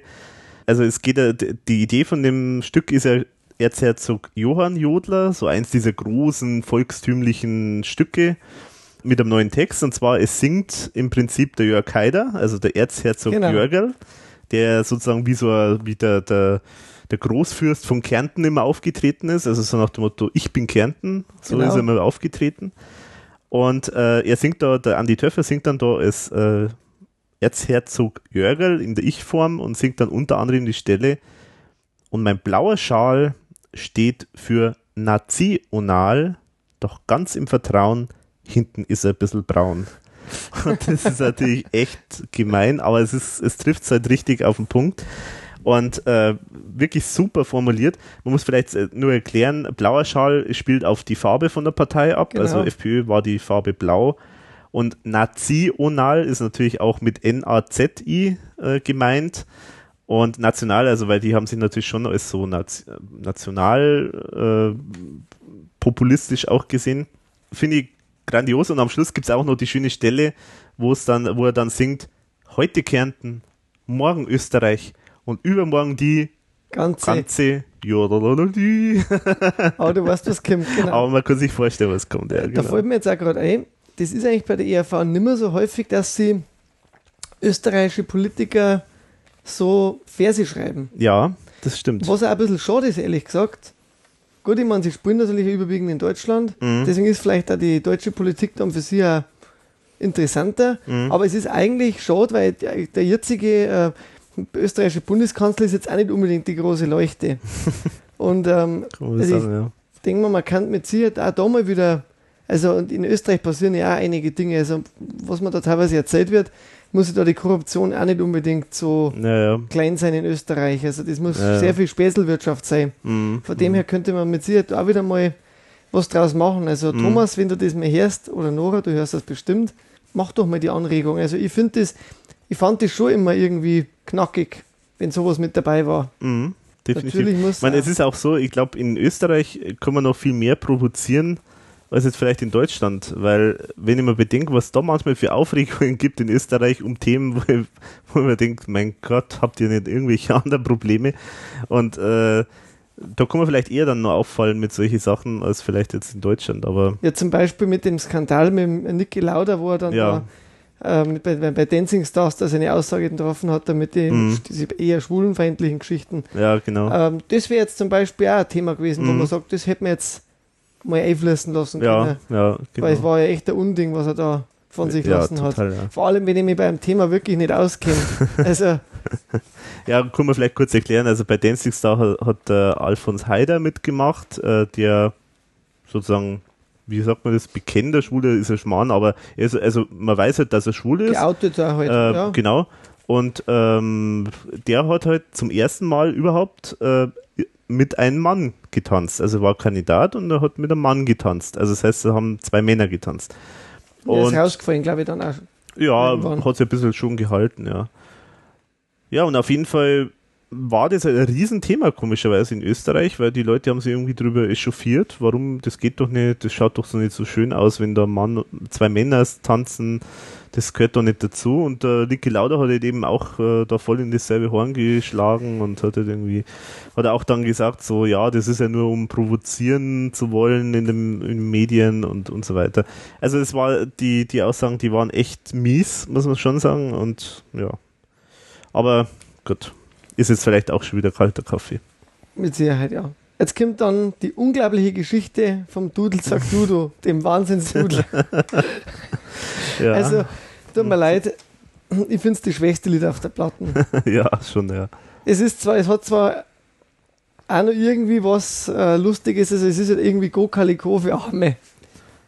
Äh, Ja, stimmt, ja, genau. Es ist ja, ja, wobei bei Go Caligo ist ja wirklich auch der Aspekt so, ähm, jemand aus, aus, aus einfachen Verhältnissen spielt sich da sozusagen ins Rampenlicht. Gut, beim Dudo ist ja nicht jemand, der jedem quasi in den Tod spielt und irgendwann mal dann doch auch auf der Bühne ist und ja, also Also ist jetzt keine große, ist jetzt keine Riesenglanzleistung, Ja. sag ich jetzt mal. Aber es ist äh, vielleicht ganz nett. Äh, und es hat natürlich viele Wortspiele so mit Dudelsack und das Dudelsack-Idol und äh, Ja, oder zum das, Beispiel- das Idol des Sackenrolls und ja, oder wenn man zu dritt auch gern verschiebt, versteht auch noch der Pudel. Das gefällt mir ganz gut noch. er ist das Dudelsack-Idol, die Nummer eins des Sackenroll und alle und alle rufen in der Halle und so. Äh, Ja, aber es ist, es insgesamt, es fällt mir irgendwie der Grip. Also es ist, Ja, aber es ist, es ist eigentlich ist, es ist so, es ist eine tragische Geschichte eigentlich. Also es Ja. ist so eine tragische Geschichte eines verkannten Musiktalents. tragisch, dass es auf dem Album gelandet ist. Oder so, ja. Aber es hat ja voll werden müssen. ja, es hat, genau, es war wenig da und das, Das war wirklich Füllmaterial. ja, Also- schon, also, Und sowas ist ja eigentlich selten bei der ERV. ja, das kann man wohl sagen, ja. Äh, Sagen wir so, was mir halt jetzt noch eingefallen ist, man könnte es, man könnte es heute vielleicht auch auf diese Indios münzen, die da immer so in der Fußgängerzone Oh, immer, immer dasselbe spielen und so. die spielen einen auch zu Tode. Also so. Was ich noch gefragt habe, immer, das, es gibt einmal dann zum Schluss sind sie diese äh, Text, den Text Sakidoni, Sakidoni, how do you do. Ich habe das Gefühl, das klingt nicht wie der Klaus. Ach so. Also das ist, ähm, also entweder hat er sich da wirklich total verstellt, aber es klingt da in dem Moment nicht wie der Klaus. Okay. Keine Ahnung. Also das, die Frage, die hätte ich vielleicht jetzt vorher noch stellen sollen, ähm, Thomas, Mhm, mhm. aber vielleicht hätte man es auch nicht beantworten können. Ja, vielleicht. Vielleicht ist er der Klaus, vielleicht kann sich das jeder nochmal anhören, Hm. aber irgendwie hat, hat das klingt anders, wie er sonst singt, also ganz anders. Hm. Ja, stimmt jetzt eigentlich, ja. Im Demo singt der äh, Thomas dann oft noch in einer Schwa also singt er noch in einer schwarzen Stunde kam er quasi zur Welt und wenn keiner kam, rief er, Alarm, rief er Alarm. und wenn den Sack er heute packt, dann sagt keiner schade. also das waren so die ersten Versuche dann. Leicht schlüpfrige Wortspiele mit dem Sack und dem Dudeln und Ja, ja, also ja, ja. also es war jetzt eigentlich eher ein bisschen unter dem Niveau von der ERV. ja, ganz nette Nummer, aber nix, was die Welt Nichts, was die Welt Äh, noch braucht, oder? was die Welt vom Hocker haut, sagen wir es so, ja. Ja, und jetzt. Und hier draußen, da bricht jetzt die Welt zusammen. ja, was ist denn los? Oh, Dumpfes Gewitter, die, We- alles wird dunkel, das ist ja. die Welt, vor, die Welt stürzt ein und wir machen brav weiter. Wir sind Ja, genau. Bis, uns- bis der Blitz einschlägt. genau, wir haben schön, wir haben Kopfhörer auf und dann kommst du gleich direkt ins Gehirn rein. Dann. Ja, wunderbar. Dann brauche ich mir um andere Dinge keine Gedanken mehr machen. Ja. ja, und dann ist eigentlich schon der Schluss. Und weil der Dudel sagt, Dudu ja eigentlich als Abschluss ungeeignet war, Mhm, wieder ein Live-Song, genau. den ich genial finde, aber der halt Ganz einfach wieder nicht auf so ein Album passt. Ja, ja. Genau, also, aber immerhin es ist ein längeres äh, Stück mal und vielleicht so am Schluss mag es vielleicht ganz passend sein. Also es geht um die Alkparade und auch da natürlich wieder Lieblingsthema der ERV Alkohol. Ja, Die Idee ist natürlich bekannte Lieder, in dem Fall hauptsächlich von Elton John, Heino, Freddie Quinn, zu parodieren mit neuen Texten und zwar jeder Text irgendwie hat irgendwas mit Alkohol zu tun. genau. Genau. Und äh, dafür sind natürlich prädestiniert für Parodien bei der ERV damals gewesen Andi Töffel und Ike Breit. Genau. Und so war es dann auch. Genau. Sie wechseln sie dann quasi vom Klaus moderiert ja ab und singen dann eben diese unterschiedlichen Lieder. Und es kommt auch schon eine gute Stimmung auf, finde ich. Also ich bin schon ein Fan von dieser Alkparade. Ja, es ist äh, echt gut gemacht und man muss sagen, die beiden, die können die Parodien super. Wirklich ja, ganz toll. da waren also da ganz El- ähm, ja. Elton John nachzumachen ist durchaus nicht so einfach und das hat äh, Andi Töffel super gemacht. Und auch Heino und Freddie Quinn und so, das hat auch äh, der Ike Breit wunderbar gemacht. Man muss ja sagen, es fehlt im Vergleich zum ähm, Live, ähm, zu den Live-Auftritte, haben schon einige noch rausgestrichen da. Ja. Also es gab ja noch Heintje mit äh, Junge Sauf nie wieder, glaube ich. Mhm, mhm. Und dann gab es noch. Ja, es ist aber nicht Heintje, Hein- äh, Junge, komm mal wieder, das ist Freddie Quinn. ah, das war Freddy Quinn. Ja, ja. Und dann war es noch, ähm, dann war noch Leberweh dabei. Leberweh. Das war dann quasi statt Yesterday Ah, okay. Aha. oder irgend so ein Lied von den Beatles auf jeden Fall. Mhm. Oder Let It Be, Leberweh, irgendwie so ähnlich. Auf jeden Fall. Das weiß ich gar nicht mehr. Oh, also hört ihr das Gewitter im Hintergrund? Wahrscheinlich hört man es, ja. Ja, haben wir mal so einen, so einen Weder-Podcast, gell? ja. Und wenn die Atmosphäre. Welt auch runtergeht. Ja, ähm, Also, äh, ja, gut, also mhm. hat Atmosphäre irgendwie und. Genau. und ich muss auch sagen, diese Paraden und diese äh, Parodien bei der ERV, die finde ich live auch immer toll. Es gibt zwar manchmal, es hat, also ich muss sagen, das Austropop-Medley später hat mir irgendwann, war mir ein bisschen, weil es zu lang gemacht Das war haben. dann zu viel, ja. Also es hätte ja. halt einfach pro Tour was Neues. Ja, Dann war es immer toll. mhm. Und dann genau. hat es ja immer Spaß gemacht irgendwie. genau. Weil man Parodie ist ja schön, aber das ist immer so halt als Live-Nummer, vielleicht so als Auflockerung.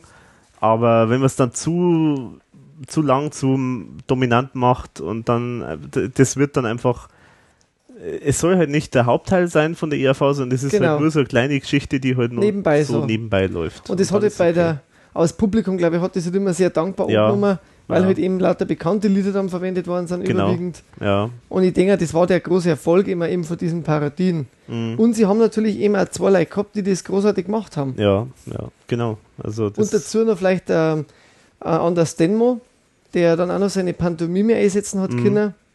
Mhm. Wo wir uns ja auch gefragt haben im Nachhinein, auch wenn der Himmel-Hölle-Podcast ja schon vorbei ist, gab es da eigentlich große Parodien hm. für ihn? Für ein anderes Demo, meinst Ja, du? Achso. Irgendwie nimmer so. Ich, Ich hab's glaub nicht mehr nicht, in nee. Erinnerung. Ja.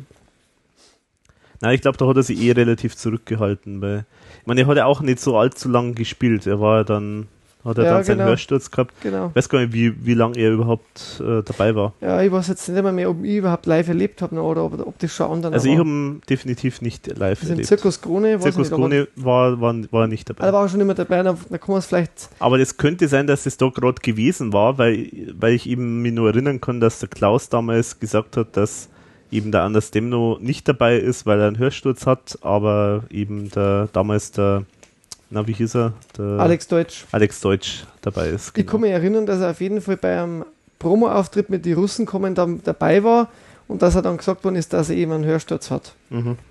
Also da war er schon ein offiziell Mitglied. Jetzt sind wir eigentlich am Ende des Albums schon angekommen. Nach dem letzten Sketch war Tumba. Ja, genau. ja, wenn man es einsortiert, das Album, wo siehst das du jetzt so? Also ich finde es eigentlich eher eins der schwächeren Alben von der ERV. Wie gesagt, es gibt mit Neandertal wirklich eine, eine tolle Nummer und es gibt ein paar schöne Sachen bei den Bürger. anderen. Äh, ja, also und wie gesagt, das bei Hildegard finde ich so toll, wie das gemacht ist, so sprachlich und aber so eigentlich außer Neandertal, dem Text von Jumbo und, und die Sprache bei Hildegard finde ich da eigentlich nicht so wahnsinnig viel äh, so überragendes. Äh, also Hip-Hop finde ich auch noch. Äh, Hip, ja, toll. stimmt, Hip-Hop Hip -Hop gehört noch dazu, aber ansonsten. Und die Live-Nummern waren ja prinzipiell auch alle toll, wie gesagt. ja, wobei das, das zähle ich halt jetzt dann eigentlich nicht zu dem Album dazu. Ja, ich auch irgendwie also, nicht. Weil es ist natürlich live eigentlich dann. Es ist eigentlich ein Album, genau, so, so geht es mir auch immer. Ich habe auch immer irgendwie das Gefühl gehabt, das passt nicht rein da. Das kann man mhm. nicht als Song werten. Ja. Es waren ja. einfach super Parodien und man hätte wahrscheinlich wirklich sich besser beraten, man hätte da so eine Live-Scheibe gemacht. Mhm. Und dann vielleicht ein bisschen abgewartet und dann wirklich erst das Jahr drauf dann ja. ein Studioalbum äh, produziert. Genau. Weil es ist einfach allein das, wie wir schon gesagt haben, weil es so ein bisschen billiger klingt, ist halt schon mal der Gesamteindruck nicht so Überragend, toll. Ja äh, dann ist es so komisch gemixt. Also es scheint irgendwie nicht so richtiger ähm, Gesamtkonzept drin zu sein. Es ist äh, so ja. ein riesen Mix an allen möglichen Nummern, äh, was nicht so richtig zusammenpasst. Und ja, also da fehlt halt schon einiges, finde ich. Trotzdem muss man jetzt sagen, es ist trotzdem dafür, dass es so ein schnelles Ding ist und, und ein bisschen zusammengewürfelt ist, ist aber trotzdem schon viel auch Liebe reingesteckt worden in das Album, äh, zumindest was jetzt so die Sachen dann außenrum betrifft. Auch das Booklet zum Beispiel ist toll, da sind lauter schöne Zeichnungen drin. Also, man kann es jetzt nicht ganz verdammen oder so, aber trotzdem, es ist eigentlich nicht so richtig, äh, es ist nicht, nicht eins der, der stärksten, es ist eher, finde ich, eher eins der schwächeren Alben. Ja, es ist halt irgendwie so ein Konstrukt, das man wieder quasi während der Natur eben gemacht hat, eben, und jetzt wissen wir auch warum. Mhm.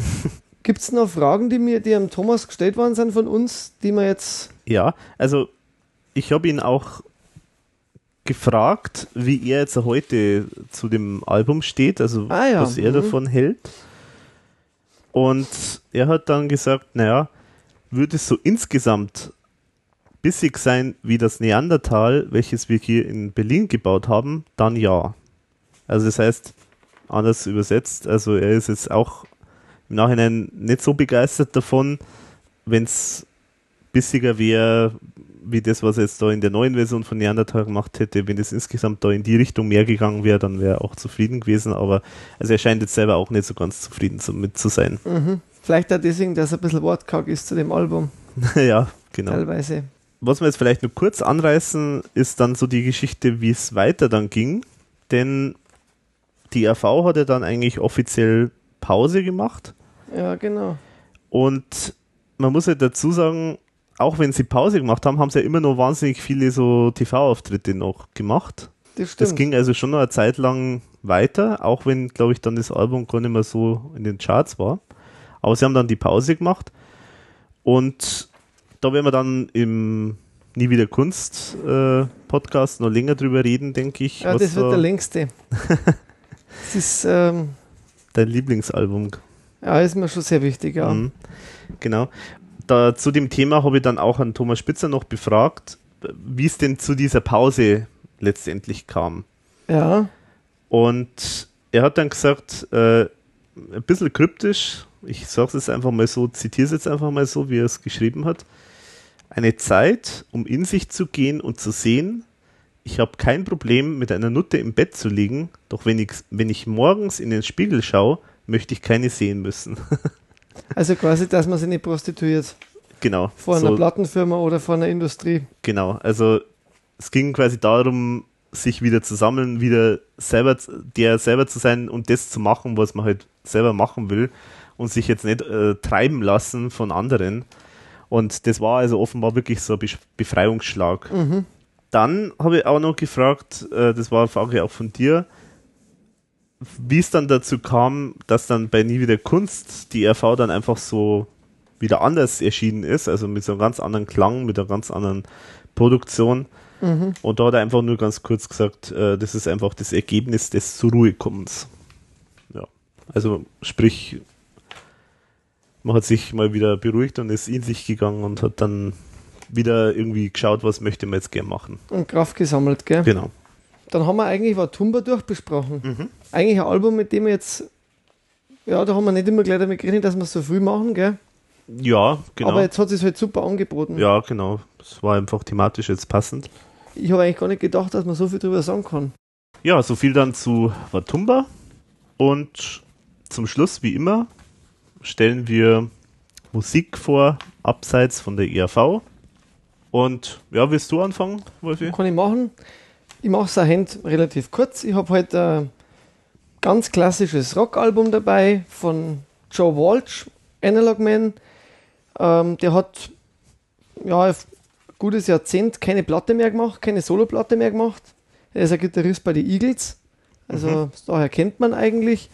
Und ähm, er hat also lange gebraucht, äh, um immer so diese zehn Songs, die es da auf dem Album gibt, plus zwei Bonussongs, ähm, aufzunehmen, analog, weil er ist Analog Man eben und da geht es ja um den, und da geht es ja in diesem Song, geht es ja im Prinzip um das, dass alles digital ist und alles immer komplizierter wird und so weiter und er sich halt da teilweise auch nicht so zurechtfindet, also und in dieser Welt auch, die immer schneller wird, also um das geht es im Prinzip und ähm, gefällt mir musikalisch eben sehr gut. Es ist, äh, wie gesagt, das ist schon ein klassisches Rockalbum. Es gibt aber verschiedene andere Stilrichtungen drauf. Es gibt auch ein bisschen Pop, Radio oder sagen wir Radio-Rock-lastigere äh, Songs, wie zum Beispiel das Wrecking Ball. Äh, bei zwei Nummern ist der Ringo Starr mit von der Partie. Man muss wissen, Aha.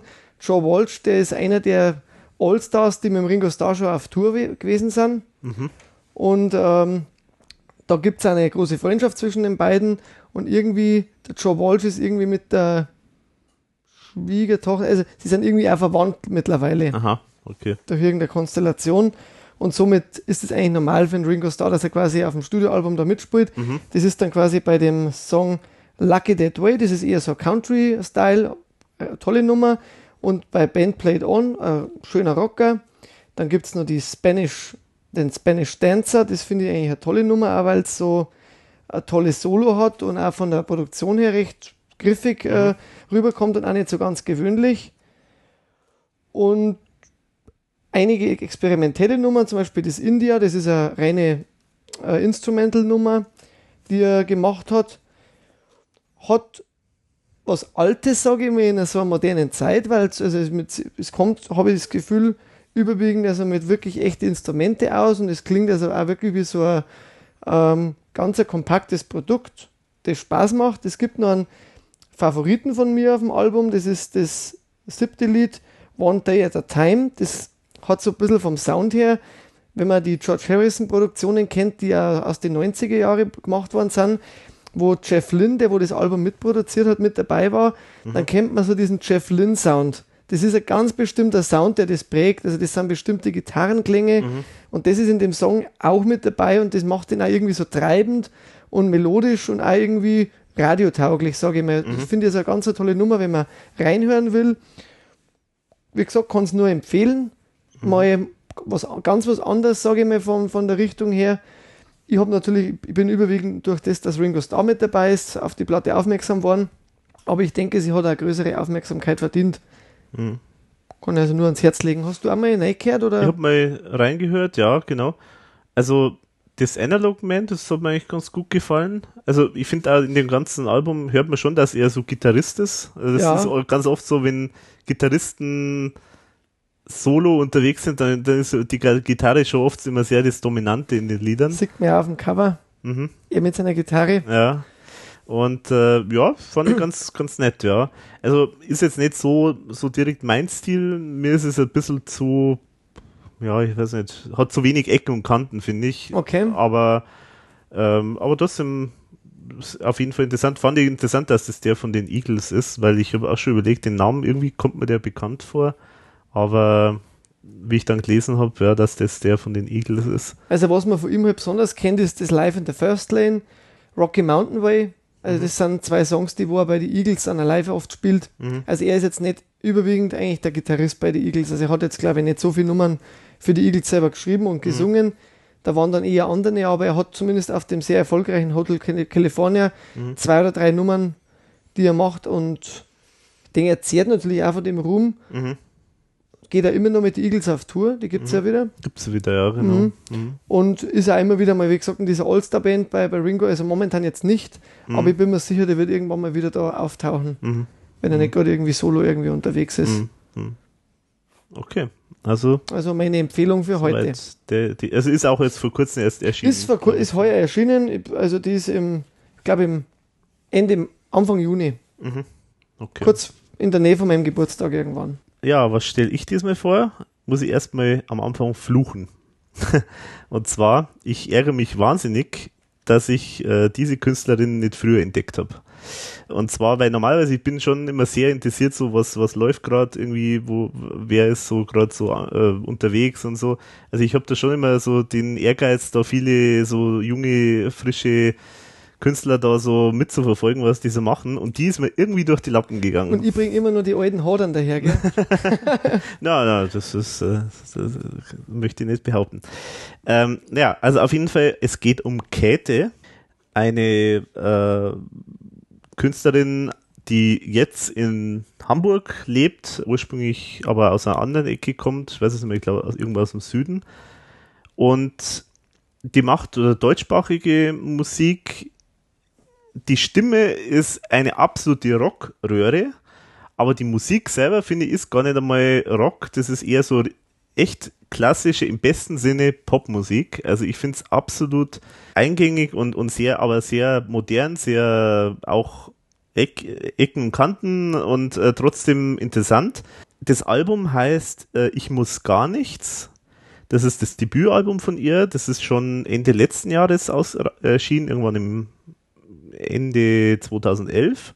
Und ich habe es jetzt vor kurzem äh, erst mal gesehen in einer Sendung, die ich da gleich in dem Zug auch gleich mitempfehlen möchte. Und zwar, es gibt eine, eine Sendung TV Noir heißt die. Die war ursprünglich mal so eine reine Internetsendung, die war nur über Internet zu sehen. Äh, ist jetzt aber schon seit einigen, einiger Zeit äh, auf äh, ZDF Neo glaube ich zumindest, oder irgendeiner dieser Spartensender von, von den öffentlich-rechtlichen auch im normalen Fernsehen zu sehen. Mhm.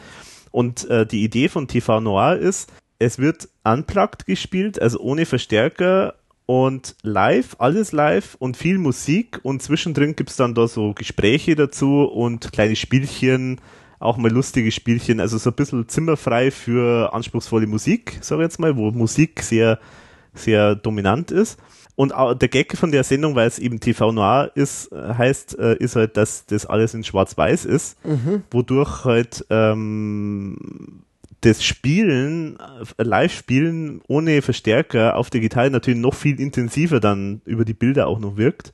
Und da war sie jetzt äh, unter anderem zu Gast und die Sendung habe ich vor kurzem mal gesehen ich schaue die Sendung schon länger, aber das war so eine Folge, die bei mir halt schon länger auf der Platte war, sozusagen, und irgendwann habe ich es jetzt mal vor kurzem gesehen und habe mir gedacht, oha, faszinierend, das sind ja, das sind ja tolle Lieder.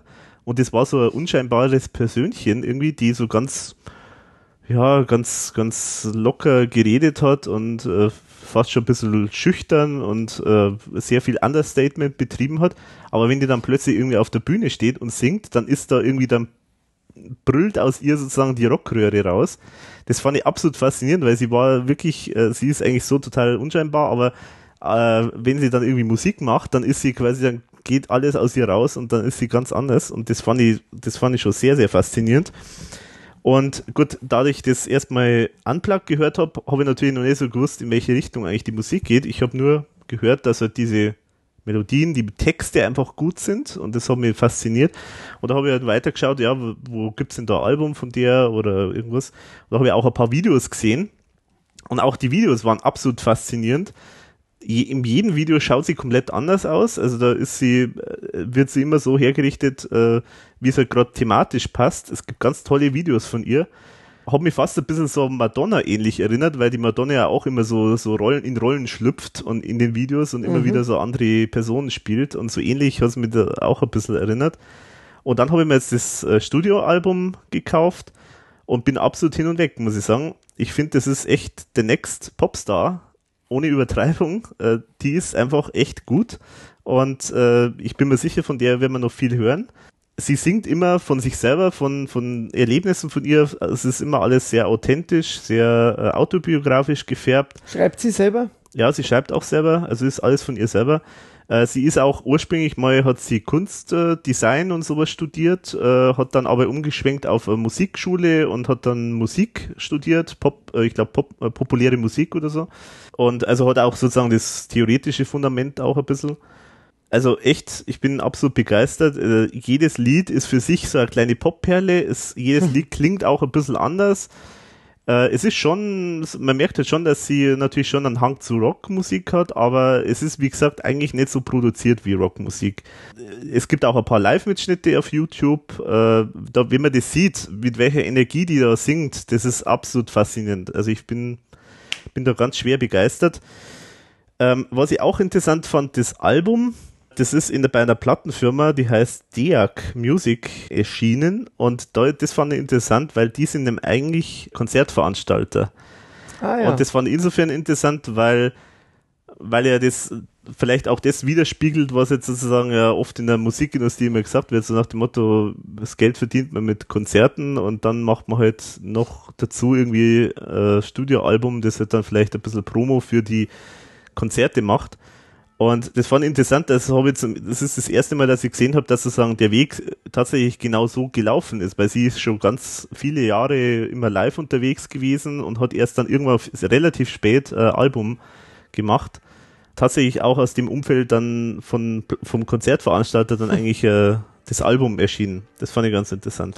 Du hast mir vorher mal ein gesagt, also hat wirklich sehr interessant gelungen. Also das ist jetzt nichts so Einheitsmäßiges, mhm. kein Einheitsbrei, das, das klingt richtig ähm, interessant. Was man auch sagt, das höre ich mir jetzt gerne ein zweites oder drittes Mal an, damit ich überhaupt einmal ähm, in diesen Stil, den die da hat, reinkommt. Also das hat mir gut gefallen. Mhm.